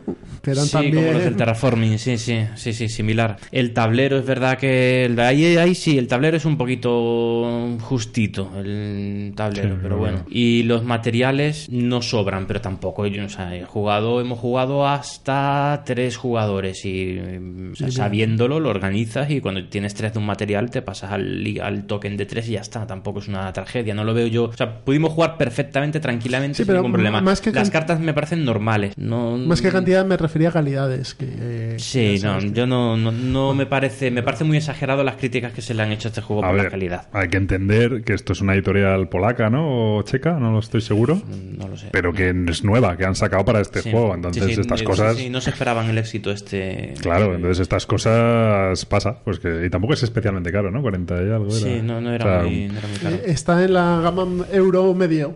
Quiero decir, este juego lo saca así Asmodee y es bastante impresentable. Pero lo saca una editorial pequeña y tal, y oye, hay que aceptarlo. Ya está. Sí, y de sensaciones de juego, bien. O sea, está. Se parece, está. yo por lo que he oído, se, la mecánica tiene cierto parecido con Terraforming. No sé si, Eh, un si poco, es un así poco. o A ver, no. sí, vas combando cartas, las vas bajando poco a poco cartas para ir mm, construyendo tu ciudad y tal, pero es más, es todavía más eh, multisolitario que el, que el terraforming. Tiene porque la única interacción es que te quitan tu, Y las acciones. También pasa eso de que te tocan cartas que no puedes jugar. No, Ah, mira. no, pues eso, es mejor que Terraforming. En eso, en eso es mejor. Tiene, tiene tres mazos distintos, pues va por eras. Vale, vale. Y- Eh, Hombre, y- es que, que- genio el que pensó eso, ¿eh? Efectivamente. No te va a pasar lo del terraforming de coger una carta en la, terrible. en la primera mano y decir, hostia, qué buena sería esta carta dentro de una hora. Sí. O al revés. O en el último turno y te tocan cartas que no. No, raya. Sí, no, no, eso uno, no pasa, ¿no? eso no pasa. Pero aún así prefiero el terraforming. Pero bueno, es, un- es un buen juego, es un- no está mal. Muy bien. Siguiente. El siguiente que he probado que me ha gustado más, yo eh, soy un... no tengo alma. o sea, en cuanto a gustos, Tampoco, eres como, tampoco hay que martirizarse. eres como el Through, Through the, Through the Ages. Eres un juego sin alma, ¿no? Pues Madre mía, qué Pues el Newton, estoy hablando del Newton. El Newton, o sea, el- es, eh, me parece un buen juego, de mecánicas euro puro, ¿sabes? Un puro euro. eh, funciona, la mecánica funciona muy, muy, muy bien. Eso sí, no sabes si estás jugando con uno o con cinco. O sea, es que te da exactamente igual. O sea, te pones da las exactamente igual. Puede- de hecho, yo no sé si en la caja pone de 2 a 4. Yo no veo la- el problema en jugar tú solo, porque es que haces exactamente lo mismo que jugando. ¿Tiene tres. dadetes también? Eh, no, no, no. No, este no. No, y no, no o sea, es que la interacción es, o sea, creo que es el juego con menos interacción que he visto. El euro con menos, o sea, es que no tiene nada, no, no hay nada. Que te, bueno, te pueden quitar unas cartas de un mercado de cartas que hay, pero vamos, que, que No, no hay magos, no hay magos que te destruyan ni. No, no, no, no. le falta eso. Le falta Eso podría estar bien. científicos, ¿no? Que vienen a Y destruirte. aparte de eso, como mecánicas de juego está bien. Como mecánicas a mí me parece muy entretenido. Sí, sí, yo las partidas que he jugado he disfrutado. Superior, Yo solo, yo solo junto con más gente en la mesa, pero yo solo, pero, pero sí. superior a Coimbra y a No. Teotihuacán. No, no, no. No. Yo de, de esta, de estos que, que estás comentando me quedo con el Coimbra. Y el Teotihuacán, cada vez que lo juego, me está gustando un poquito. Tiene, sí, sí, me, va- me va convenciendo. Mira que después de las dos primeras partidas estaba en el libro Sí. de venta y lo he sacado. Al final, de momento me lo quedo. El Dan Newton, ¿no? Como... A ver, no, de momento el Newton lo que pasa es que sí estoy viendo que va a tener muy poca rejugabilidad. Los juegos que no tienen absolutamente nada de interacción Pero tú es sabes- un solitario que te lo haces, son unas mecánicas que están muy bien engranadas, muy bonitas, muy tal, pero después de haberlo hecho cinco veces, diez veces como mucho, dices, bueno, ya, ya, lo, he, Este ya lo he hecho. de- ya no aparte de a- más que Oca, ¿de qué editorial es? ¿Es un Hansing Gluck? Bueno, da igual. tienes en pillarme. Da igual, no, no, sé, no, no. Ahora mismo no, no, ahora mismo La no cuestión- lo que te quería decir es que estos juegos al final lo que pasa es que le meten expansión para darle aire. Porque Sí. si no. Mm, Quizá, puede ser. Pero bueno, yo sí le veo. O sea, me ha gustado, pero no le veo. No es un juego que le vea 20 partidas. Vale. No creo. 5 o 10 partidas y lo exprimes el juego y ya está. Y, y lo Y a sacas. correr. Mm. Eso en los juegos sin interacción yo creo que no tiene mucha vida, en mi opinión.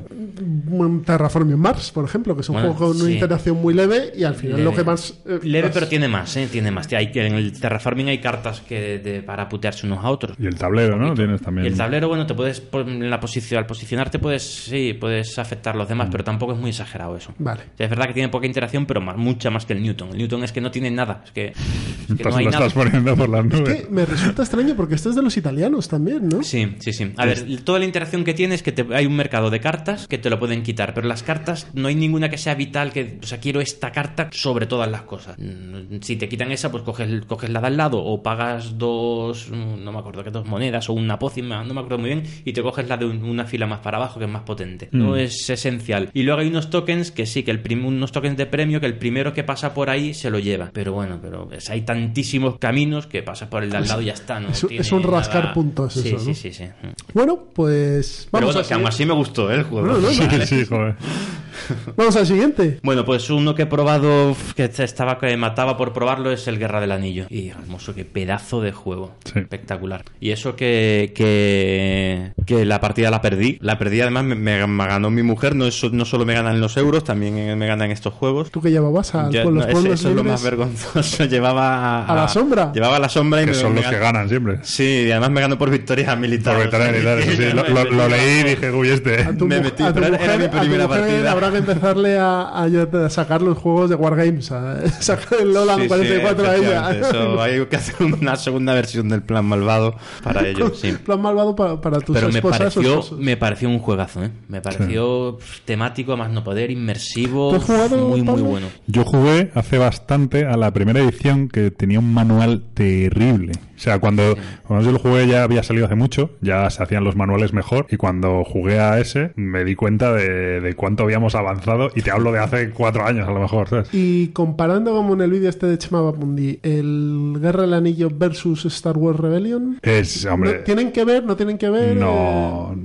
no, yo creo que no, no sé, no, creo que no. Mm, Son diferentes, ¿no? Sí, son En tu opinión diferentes. son diferentes. Son diferentes, son, son, sí, yo creo que son muy diferentes. Es que el Guerra del Anillo, es que, bueno, claro, yo es que soy un jugador muy temático. Es que el Guerra del Anillo es como si me, eh, se parece el Señor de los Anillos a Star Wars. No, nada. Pues entonces el juego de Guerra del Anillo. Claro. Es que, Sí. porque tú estás jugando la película, el- Sí, sí, la sí, Guerra sí, del Anillo, estás, estás jugando la Guerra del Anillo ¿no? y, en, y en Star Wars Rebellion estás jugando las películas de Star Wars.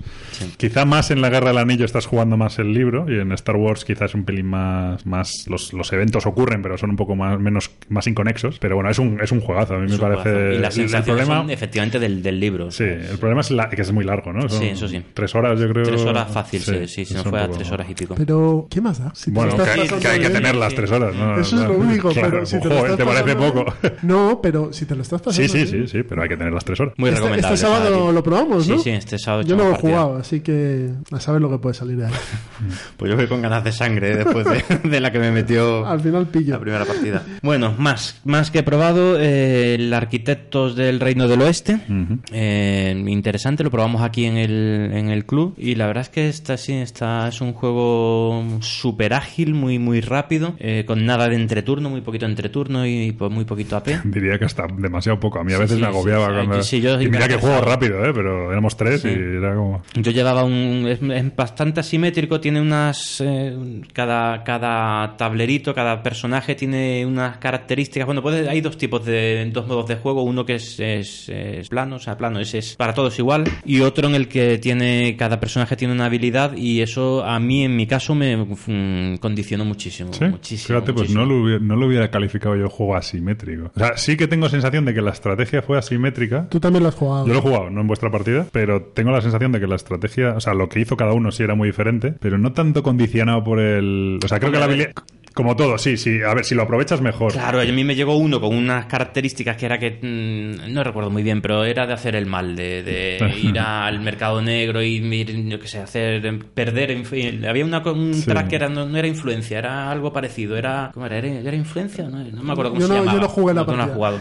Eh, de un track de influencia. No sé, hay, hay un, hay una. Bueno, te detienen y te mandan a un Sí, castillo y el que está allí con más. es un, es- sí, un track de si eres bueno o malo. que- Sí. que- Ah, vale, sí, sí, ya, sí, sí, sí. Y yo estaba al fondo del todo siempre. no puedes o sea, era- construir la era- catedral eres Efectivamente, yo a la catedral ni, ni me acerqué. O sea, era... Pero no te y marca- Como, me- como iba encaminado a eso, pues yo dije, pues nada, pues voy a intentar buscar ahí la... Me meto en el papel y, y, la, y hago eso. Y estuve toda la partida en negativos, puntos negativos, hasta que al final uy, me Bueno, levanté, no son- me levanté, me levanté no y quedé segundo, puntos, creo, tercero. El asunto es cinco. que no lo veo como el como puede ser el, el no, el- oye, iba a decir el Newton, no, el Marco Polo, que en el Marco Polo sí que te dan un personaje y Sí, si no sí, haces lo de tu personaje es que has perdido. Mm. En este yo no me dio, solo tengo una partida, no me dio la sensación de que fuera obligatorio. Es una característica y lo, lo puedes aprovechar más o menos. Yo recuerdo que yo tampoco lo aproveché mucho, pero bueno, sí, un par de, de veces sí aproveché la historia. Yo lo que le, le vi, o sea, el juego está bien, es divertido, es mm, tiene cosas originales, pero lo que le vi era demasiado corto. O sea, no me dio tiempo. O sea, yo, yo ju- jugaba las. Bueno, porque primero, ¿de qué va? Eh, hacer edificios. Sí. Arquitectos, Hacer porque bajas cartas. sí. Vale, bueno, vale. Corramos un tupido velo. Pero. Eh, Son arquitectos en el mundo de Indines también. Sí, pues sería muy guay porque sería con magia y tal, pero, aquí- pero bueno, el asunto es que, lo, que, yo bajaba lo que me tocaba prácticamente, porque es que se acaba la partida, por más, creo que también depende mucho de si se construye mucho o poco, depende un poco a lo mejor de Sí, cómo lo juegue sí, la sí. gente, Mm. pero a mí me pareció que se acababa súper rápido, o sea, es que no da tiempo a desarrollar una estrategia y aprovechar porque son poquísimos turnos, pero bueno, Yo a mí me, me estresó un poquito el juego. Yo iba súper estresado para... es que es muy rápido. Comparado con el anterior de esta gente de Primigenio, saqueadores del Mar del Norte. Es diferente, los dos son muy ágiles, muy rápidos y tal, pero son este es más duro, un- poquito más durete, un poco, tampoco Y es un juego sensaciones duro, de pero... juego, aunque sea este un poco más O sea, duro. a mí me a mí me parece bastante bastante similares, ¿eh? No- ¿Sí? sí, sí, mira, las mecánicas no se parecen mucho, pero la sensación de juego de eso de estar apretado y de Yo es siempre que con prisas y me el saqueadores para jugarlo en casa. Y, Para jugarlo en casa yo creo que mejor el saqueadores y que creo el que, bueno, que es bastante facilito. Sí, sí. A ver, este tiene una historia original, que es que tú cuando hay como, un- como en el Stone Age o lo que sea, que hay espacios para hacer acciones. Y a diferencia en el Stone Age, en el Stone Age mandabas los, los trabajadores como en grupo. Aquí los mandas de uno en uno, cada vez que te toca colocas un trabajador. Entonces, cuando, por ejemplo, coger madera, pon- pones un tío, pues coges una madera. Pero cuando te vuelve a tocar, si pones otro y ya hay uno tuyo de un turno anterior, coges dos maderas. Y pones, eh, pones el tercero, tres maderas. Entonces, como que la acción se va haciendo más potente. Pero hay otra mecánica que es que otro jugador puede coger a todos los peones del mismo color que estén agrupados en un sitio. Entonces, si tú estás poniendo muchos peones tuyos en un sitio, estás provocando, porque eso a él le va a dar dinero, estás provocando que te los quiten y tal. Entonces, bueno, esa es la mecánica, sí, yo creo, un poco más original que, que tiene. Y está gracioso, pero a mí Sí, lo que eh. me da la sensación de que era demasiado rápido. O sea, es que puede durar menos de una hora, Sí, sí, seguro, no, 45 yo creo- minutos. bueno, nosotros jugamos a 5 y Bueno, sí llegó a la hora. sí. eh, pero bueno, pero sí es muy, muy rápido. Muy bien. Eh, ¿Y qué más? Bueno, ya yo ya solo tengo un par de expansiones. De la una que he probado, que del Takenoko, que bueno, que tampoco da Chibi, mucho más de sí. Chibis. El Chibis. Esa sí, yo también la tengo. Sí, el de No la he la, jugado. la- la osa. La Mira, está bien, está entretenido para, sí, sí, para jugar con los niños. A, Eso es a que cada vez que cae, que cae el panda donde está la panda, sale un pandita. ¿no? Efectivamente, eso es, sí, sí. Y bueno, me mete algunas cartas más de objetivo, más, más complicadas y tal. Bueno, está bien, no me parece tampoco mm, esencial, pero bueno, está bien. Y la otra expansión del Wildlands, la de los Undead, la, La- la- Unquiet, la de los, la de zombies muertos. Sí, sí, sí. Que bueno, bien, pero me parece. Son más fáciles de jugar. Sí, son más fáciles de jugar, pero ¿Los tampoco- jugaste como facción? Los jugué de las dos maneras, Como como, fa- como facción, facción como facción parece está interesante, bien, está, está chulo, sí. Y lo otro es por hacer la broma. El otro, efectivamente, el otro porque queda gracioso ahí Sí. matar a uno y que aparezca un zombie, pero no aporta porque no lo va a mover nadie, porque no, si no te da punto el matarte Sí. a alguien con los zombies, no. Queda Es- otra expansión que es la de otra facción diferente. Hay yo creo que dos más planificadas y otra más con tableros. O sea, esto va a ser la muerte. Pero guay, Bueno. está guay, el juego está guay. Sí, el juego está chulo. Mm, Sí, sí. Muy bien. Oye, pues. eh, Unos cuantos, ¿eh? Y sí, mira que voy a bajo ritmo, ¿eh? En enero he bajado muchísimo el ritmo. Pues este es tu mejor Joder, ritmo. chaval. Ahora hablo yo. ¿En que- serio? Dale.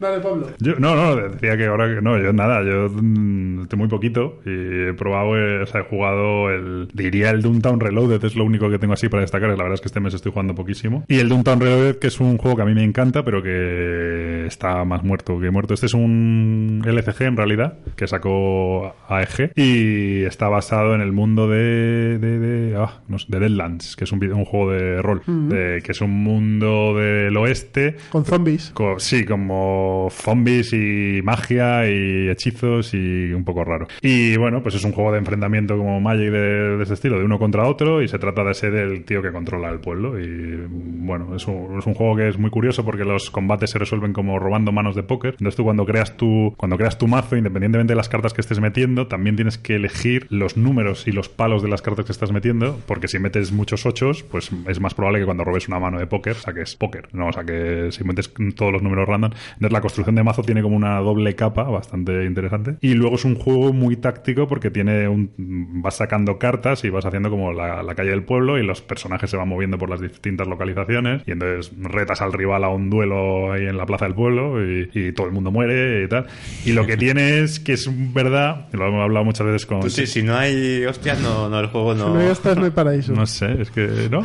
sí, sí, hombre, está bien. A ver, no- a ver, desde luego en un juego de enfrentamiento de cartas no, pues tiene que ser con hostias, ¿sí, ¿no? Y lo que tiene este juego es que es muy, lo he hablado muchas veces eh, con, con Checho de Planeta de Juegos, que es que es implacable, que de un movimiento es erróneo y pierdes la partida. Y entonces si es un juego, luego tiene un- una terminología complicada y tal. Entonces tiene todo en contra contra para no triunfar, pero a la gente que nos gusta, pues nos gusta mucho y creo que quedamos como seis en Madrid que lo jugamos. Esto está, es un juego que está cerrado el ciclo ya. Sacaron todo lo que tenían que sacar, ¿no? Mm, Iba, a- estaba cerrado por AEG, porque era un, el Reloaded era porque era un reboot de un juego de los 90, pero lo cerró AEG, pero con lo- la verdad es que en ese sentido, no, bueno, no sé cómo estaría a nivel de contratos y tal, pero consiguieron recuperar los derechos, los, los, los los diseñadores y se aliaron con los que editan el juego de rol, que son Pinebox, Entertainment Group y tal, y han vuelto a sacar a un ritmo mucho menor, están empezando a sacar expansiones grandes de cartas, entonces el juego sigue como vivo, pero como mucho más lento y un poco como más de autor, no hay una editorial a lo mejor detrás con un plan editorial de sacar, tengo que sacar tantos juegos al año y tal. ¿Qué pasa? Que la distribución de todo eso en Europa es muy complicada, bueno. Lo de pero- siempre. Sí, lo de los juegos americanos, que es lo que siempre tenía que ir a vivir allí, pero bueno. Y nada, no, yo no, no he jugado nada más, así que... Bueno, a mí se me ha olvidado comentar eh, un- uno que Dime. no he jugado, pero es del que sí quería hablar en la mesa de pruebas. ¿Cuál? El Arkham Horror tercera edición. Dale, dale, que sí, que has jugado, pero no he jugado. He montado pero- en casa tal, me he leído el manual, he visto un, un- o sea, he, simulado algunos turnos y lo único, o sea, si hay una cosa que tengo muy claro, bueno, creo que el Arkham Horror segunda edición a ti es uno de tus juegos. Eh, sí, era lo que pasa tu que luego ha, fetiche, ¿no? ha venido el LCG y claro, pues, eh, Pues yo, el problema que tengo con esta tercera edición es que no veo, o sea, creo que están usando la, la franquicia, el nombre de Arkham Horror para un juego, o sea, es que tercera edición, este juego no es el Arkham Horror, es, es- a mí me han dicho que es un pandemic. es un, o sea, no tiene nada que ver con la segunda edición, hombre, un pandemic. Bueno, Ah, bueno, sí, estoy, provoca- bueno, sí, estoy quizá. provocando, pero Está bien, está que es bien. de apagar fuegos en realidad. Sí, sí, sí. Eh, pero no se parece en nada, ninguna mecánica se parece a la segunda edición. Es un juego nuevo, es un juego que le podían haber llamado. eh, es- Sí, igual que llamaron Eldritch Horror. Efectivamente. Sí, el, sí. Rich, el Rich sí se parece al Arkham Horror. Este se parece mucho más al LCG, tiene muchas mecánicas de LCG, pero sin la flexibilidad que te da el LCG, es, es más, mm, más cerrado. ¿no? A mí me llama no, la- a mí no me ha- la primera impresión no ha sido muy buena. Yo soy muy fan del Arkham Horror, el original. Sí, bueno, no, mm, el segunda edición, vamos. Sí, sí. Sí, pero el original es de los 80. Sí, algo así. Pero te- es un juego que le pesaban los años. es un Le juego- pasa al Arkham Horror que es un juego que está tiene muchas cosas en contra. Una de ellas es el, el manual infecto que tiene. Es un juego como pues el Señor de los Anillos. el- Y luego lo otro guerra- es que es un juego que se pasa de horas él solo. Pero Depende. pero, pero aún así es un Depende. juego. pero, Vamos, yo el disfruto problema- cada partida con eh, ese juego. Pero es un juego que tiene el peligro de acabar haciendo el tortugueo. Sí, hay- hay- es verdad que hay partidas que se enquistan. A ver, el problema del Arkham, del Arkham Horror yo el principal problema que le veía era que el porcentaje de partidas rana, y ahora explico lo de partida rana, era muy alto. O sea, 35%, 30%. Y cuando digo partida de rana es partida especialmente fácil, partida especialmente imposible, o lo peor que te puede pasar, que es partida que no acaba nunca porque ni ganas ni pierdes. Y yo he estado jugando horas allí y yo hice una vez una partida que éramos como 7, 8, que es un infierno con expansiones, y aquello ni, ni perdíamos ni ganábamos, y yo, por favor, y el primigenio que nos mate, que este mundo no merece vivir. Entonces, el porcentaje de ese tipo de partidas que fallan es muy alto, y, pero luego mola mucho. Pero bueno, yo es que creo que el LCG, dentro de que tiene el, el LCG, eh, tiene el problema de, de que, de que mm, al final es un juego de cartas, entonces de repente hay un metajuego como que no pega temáticamente, ¿no? De voy a robar carta, claro, es un juego de tema, no pega temáticamente, pero el juego es muy temático y yo creo que lo supera mucho al Arkham Horror, al Eldritch Horror y por lo que me imagino a este también. o sea, Yo este, bueno, ah, tengo que esperar a jugarlo bien, bien jugado, pero de momento no, no me ha traído mucho. El, Va a ser Héroes de Terrinoth, ¿eh? El- el- ¿Eh? ¿Cómo? Que va a ser Héroes de Terrinoth, el, el- bueno de sí. los dos. Sí, sí. Yo sí mira, tengo más ganas de jugarlo, ¿eh? el Heroes de Terrinoth que el, que el Arkham Horror. Bueno, pues empiezo yo. Estamos hablando de Arkham y yo estaba jugando a Arkham Horror LCG. Lo tenía muerto de asco en casa y he decidido... Qué juegazos, hay que sac- tiene que ver mesa He mucho más a decidido que se acabó lo que se daba y los sábados después de comer me pongo yo solito ahí con mi tapete, pim, pim, pim, pim, y estoy con la campaña de Dunwich. He terminado el de... Voy a empezar el de Invisibles y sin dimensión, creo.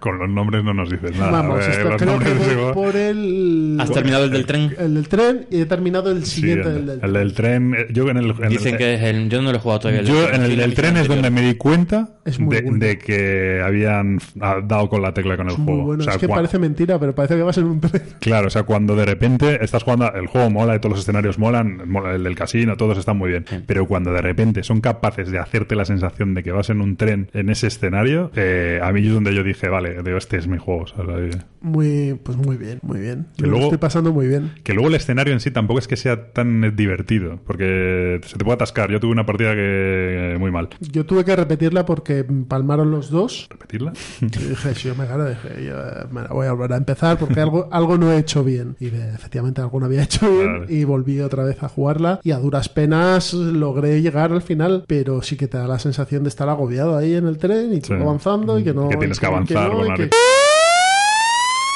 Sí, sí, sí. Sí, ahí. Silencio.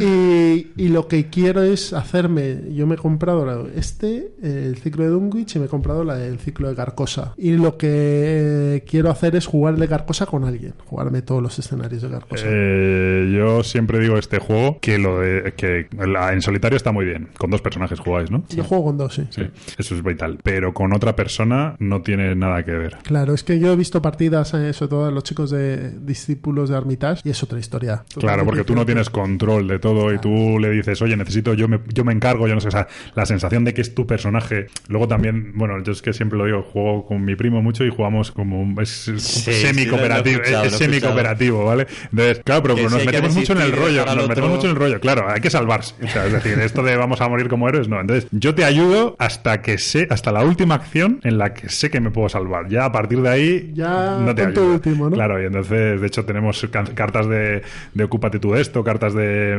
de desistir en cualquier sitio, o sea, de en plan, me rindo, de que el otro se queda vendido. Eh, Tenemos mucho eso, y, y te, pero te metes mucho más en el rollo de que tú eres tu personaje y estás bus- mirando por tu seguridad y por quieres eh, arreglar el tema, pero bueno. Y es un juego que está ahí, que van sacando sus ciclos y demás. Hoy he visto que ha salido ya el Ha nuevo salido el ciclo. nuevo que Hoy, bueno, tiene buena pinta, pero yo hasta que no acabe los dos ciclos no, luego no sé qué haré con él, no sé si seguiré, no seguiré, tengo carta espacio, no sé qué, o sea, al final Hmm. tengo muchas cosas, pero es un juego que depende mucho de tiempo para poder jugarlo y a mí me gustaría jugarlo con alguien, pero también, claro, que son al final son ocho aventuras. Ocho escenarios, sí. Y hay escenario. Yo creo que una hora no te la quita nadie, la No te la mayoría, y nadie. algunos se va más tiempo, ¿eh? No te la quita. Pero bueno, muy buen juego. También he jugado el telón de acero, un par de partiditas. Y bueno, pues es el juego este que es el Toilet Struggle en 10 minutos. Eh, Es un juego de la serie histórica de Ludonova, pues nada, una cajita pequeña, 12 euros y está muy bien. Juego de mayorías y tal. Ramen, que llegó por Reyes a casa y la verdad es que le estamos dando bastante. Y ya va a entrar Sí. un día en el plan malvado. Sí, es un juego. Además es totalmente diferente a lo que yo pensaba de, de juego. ¿Te acuerdas que te lo comenté? Que digo, bueno, tú me dijiste, pues, si tienes el Sushi Go Party, este, y a priori parece igual porque hablan de comida japonesa, pero luego el tipo de juego es diferente, las mecánicas y demás. En este al final tienes que apostar por las cartas para llevártelas, montar tu ramen, vas también modificando el, el listado de, ingredi- de- de ingredientes para subirles de valor o bajarles de valor. Está bastante bien, ¿eh? Es un juego que está chulo. Bueno, muy bien. De, de los amigos de Yamadai. Sí, eh, muy buen juego, la verdad, me, me ha sorprendido. Eh, Caos en el viejo mundo. Estoy ¿Qué muy tal jugando al Muy, bueno. Ah, Sí. pensaba que ibas a decir que malo. ¿eh? Es muy buen juego. Ah, este, este- este sí que es un juego asimétrico totalmente. Cada uno tiene que hacer una cosa para ganar. Este es el juego que Eric Melan hizo hace 10 Y 15 ya está. años y desde entonces intenta repetir y no le sale. No es- Además, encaja a la perfección con la temática. Este está ambientado en Warhammer, pero Warhammer que ya no existe, es decir, Warhammer Fantasy en el viejo mundo. Y eh, cada personaje, y este juego hay que jugarlo a cuatro sí o sí, Hmm. eh, lleva uno de los dioses del caos, ¿no? Cada uno representa un aspecto. Pues uno la guerra, el otro la peste, el otro un poco la magia y tal, y el otro el, El vicio sí. y, y la corrupción. Y claro, cada personaje y cada, cada facción está muy marcado cómo tiene que ganar. De hecho, gané yo con Corne, con el dios de la sangre. Suele ser el más fácil. Que es el más fácil porque gana cada vez que muere una criatura en batalla. Entonces, yo lo que hacía era pegarles al resto. Que no quiere decir que sea el más fácil de ganar, sino es el más fácil de jugar. Entonces, cuando la gente no sabe, el, el que, pues ese no hace falta saber mucho para. No es para- pegarte. claro. Pero gané porque se revisan las ruedas antes de los puntos de victoria. Sí. Porque si no hubiese ganado Nurgle, que Sí, pues, tenía también pues puntos. fíjate. Pero al final es te metes ahí en un... En, Son mayorías, en el es fondo. un ¿no? mayorías, pero está tan bien diseñado, con tantas sutilezas y tal, muy bueno. Es un pelín feo, el tablero, y eso es... Claro, esto te lo coge ahora, Sí, ahora Mini or Not, Ah, te, te- cobra 150 euros y, la, y flipas. Y tienes un tablero de 20 por 18. Sí, y lo que tiene, a mí el único O sea, por 20 de, de- de 120 por 118. yo el único defecto que le veo a este juego es eh, lo que has dicho tú de que hay que ser cuatro sí o sí, pero no solo hay que ser cuatro sí o sí, es que hay que ser cuatro despierto, porque si uno se olvida de hacer lo suyo, gana otro. Es decir, no es el típico mayorías en los que hay uno que va ganando y cualquier otro puede machacarle para que no, para, para tal. Es que aquí cada uno tiene que hacer lo suyo, y si eh, Nurle no hace lo, no hace lo suyo contra Korn, los otros no pueden, entonces como que el equilibrio es muy, muy ligero entre todos. Y hasta cierto punto tienes que apoyar a otros en algún momento. Sí, o sí, sea, es muy fácil que Corne se vaya rápido para arriba, porque te va a plantear tres batallas, va a ganarlas, porque sus miniaturas son las más fuertes, va a ganarlas o no, le va a dar igual, porque Mm. si pierde una suya también gana un punto de, de caos y te va a empezar a hacer girar la rueda y la rueda, hay unas ruedas, unos rondeles y las ruedas tienen 6 o 7 giros y al séptimo pone victoria de tal y se acabó el juego. Sí, pero bueno, es- todos tienen su manera, ¿eh? Pero Porque claro, si no- el resto no lo ve, en este caso Nurgle sí que estaba muy despierto, pero los otros les costó un poco más. Entonces, Claro. bueno, pero es un muy buen juego, con mucha rejugabilidad, porque claro, pues cambiar de facción y demás. Y tiene una expansión que mete un quinto jugador, No la que es la de la rata cornuda, que básicamente lo que hace es meter otro. Mm. Esta me sorprendió gratamente. Yo ya había jugado una vez, pero esta vez me lo pasé como, Ah, es, como un, es juegazo. Y el último que he apuntado es el Hollywood Golden Age, juego de subastas, ambientado en Hollywood. Pues oye, este juego está muy chulo. Este Sí. lo compramos por Club Funding, Sí, aquí en el sí, club. Mm. Y es un juego de subastas eh, de inicia. Vas con tu cochecito, vas en, en diversas localizaciones, apuestas y te llevas los directores y demás y vas haciendo puntos. Pero como juego familiar me parece que está muy, muy bien logrado, es muy bonito, estéticamente está estupendo y en una hora te lo fundes. Así que merece Tengo, la tengo pena. ganas de probarlo este, Hollywood Y Golden Age. pues mira, ahí está detrás. Sí, sí. Mm. Eh, con muchos jugadores, ¿no? A 4 o 5. Nosotros lo, yo lo he jugado a 4. Sí, sí, al Sí, final. el juego de subastas tiene que ser. Bueno, eso es impresionante. El Ra, no sé si habéis jugado el Ra, clásico donde También los haya. Este. Mm. Pues sí, de inicia. Y pues el Ra es curioso, ahora no me acuerdo, pero el Ra es curioso que funciona bien hasta dos jugadores. Sí. Siendo un juego de subastas. ¿no? Cada, No, este- y este a tres juego- va fenomenal y tal. este es, un caso muy curioso. Bueno. pero es muy raro, sí, que un juego de subasta normalmente. cuatro o cinco. Muy, muy bien. Sí, es pero- un poco peculiar la subasta. Pero tiene más cosas, Sí, claro. sí, sí. sí. Tiene más cosas, o sea, es un subastas, pero es una parte de la subasta. Sí, claro, luego. sí, sí. Esto no, esto es solo la subasta, no tiene más. Como, como poco me gustan los juegos de subastas. No, tampoco es mi mecánica Yo es que no sé nunca lo ¿eh? que pagar. Digo, pago 5. ¡Hala! Venga. Y digo, joder, esa la porra ya.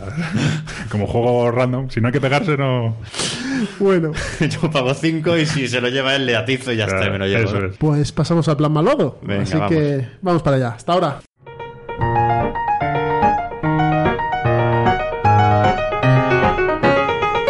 Se termina Ciudadano Mipel y empezamos con el plan malvado. Y hoy parece que nos hemos puesto de acuerdo, Miguel. Sí, un poquito. Pues nada, ¿Quién empezamos. Empiezas tú mismo. Venga, pues vamos. Bueno, pues yo hoy os traigo un juego de, de habilidad. Juego de habilidad que ha traído, bueno, el Topito. Topito, eh, juego de Marco Teubner. eh, para edad a partir de 6 años. Eh, es un juego que es fácil de encontrar ahora mismo. Lo ha traído a España Maldito Games. Eh, para que os hagáis una idea, el peso es 1. Este lo jugaste el verano pasado o el anterior. Lo ¿no? jugué este El- último verano, este sí. último verano, sí, sí, en, en, en Cádiz, con Jolly, con, con y Misut y Sandra, sí, sí. Y la verdad es que está muy bien, para niños está estupendo, es un típico juego de habilidad similar al, al, al Super Rhino, Rhino, Rhino sí, Hero. el Rhino Rhino Hero. Hero, que es de ir montando una torre, pero bueno, en este caso la torre son nueve piezas de madera bastante gordas y muy desequilibradas, muy... o sea, es- vas form- formando una torre, mm, tienes unas cartas con unos patrones que tienes que cumplir, cada, cada uno de, esos, de esas piezas de madera mm, representa un personaje de circo y tienes que, cumplir unos objetivos que tienes en tu mano que son objetivos de, un patrón eh, que tiene que tener ese la torre que vas montando. Patrón de, yo que sé, que el, el elefante esté en el cuarto piso y que encima esté un, el malabarista, cosas así, ¿no? Eh, y en tu turno lo único que tienes que hacer es coger, la- coger una de las torres, son tres torres, coger una de, una de ellas por la pieza que tú quieras y pasarla a, un- a una de las otras dos. No, no haces otra cosa. O meter uno, uno nuevo que todavía no esté en, en juego.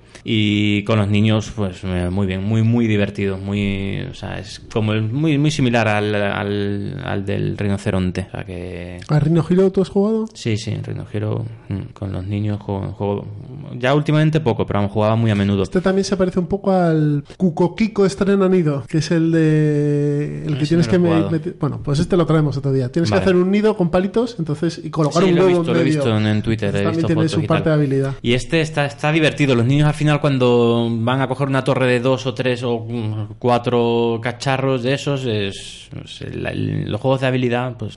Siempre están bien, además son- bien. Y tiene más de pensar de lo que parece, ¿eh? de primeras. Desde luego mucho más que el Reino Giro, que no hay que pensar nada. Es usar una carta y, y poner ahí hasta que... que se caiga. Hasta que nadie pueda respirar ahí en la habitación. Este no, este tienes que pensarte un poquito cómo conseguir los patrones. Tiene un poquito más de... Yo lo del peso 1 me parece súper exagerado. Es un juego muy sencillito para jugar con los niños en familia, pero un peso de 1, a ver, eh, si tiene su cierta decisión. Ya sabes, pero esto de los pesos en la BGG. Mm, A mí me parece muy, muy aconsejable. Se juega en 15 minutos, las ilustraciones son súper bonitas. eh, es un circo, ¿no? Es un Yo- circo, sí, sí. Son nueve personajes de circo que tienen una pista con tres, tres torres. Se van, van pasando de una torre a otra. Tienes que ir tú moviéndolos para conseguir los patrones. Muy, muy divertido, muy aconsejable. Pues nada, Topito, editado en español por Maldito Por Games.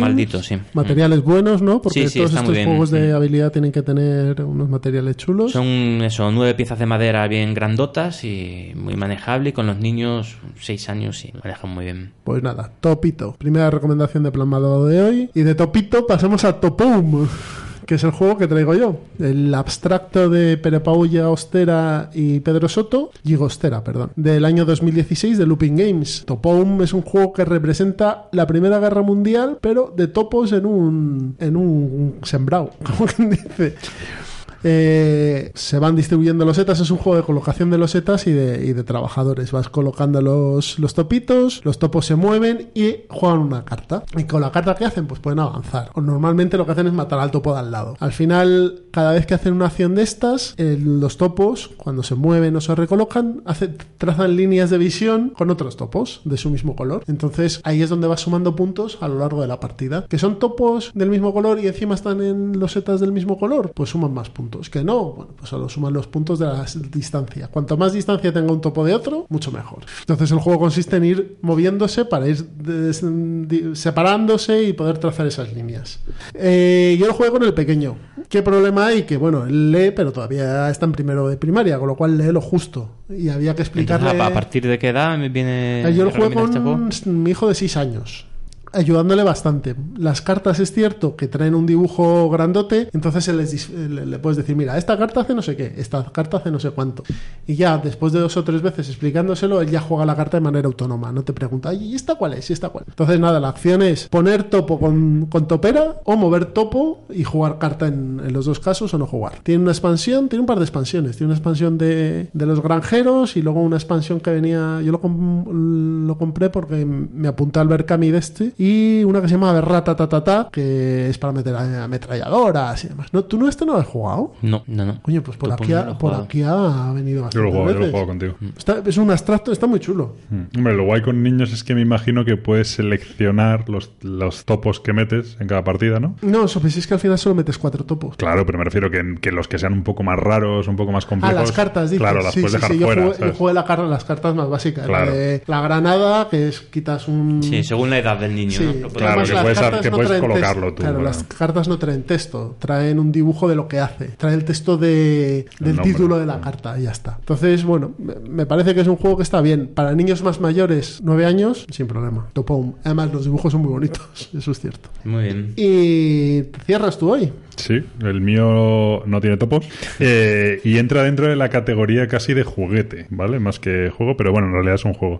Es el Beast of Balance. Este es un juego juego que salió por Kickstarter y que es, eh, bueno, es precioso. La verdad es que es precioso. Sí, sí. Como referencia diré que se vende en, tiendas Apple, ¿vale?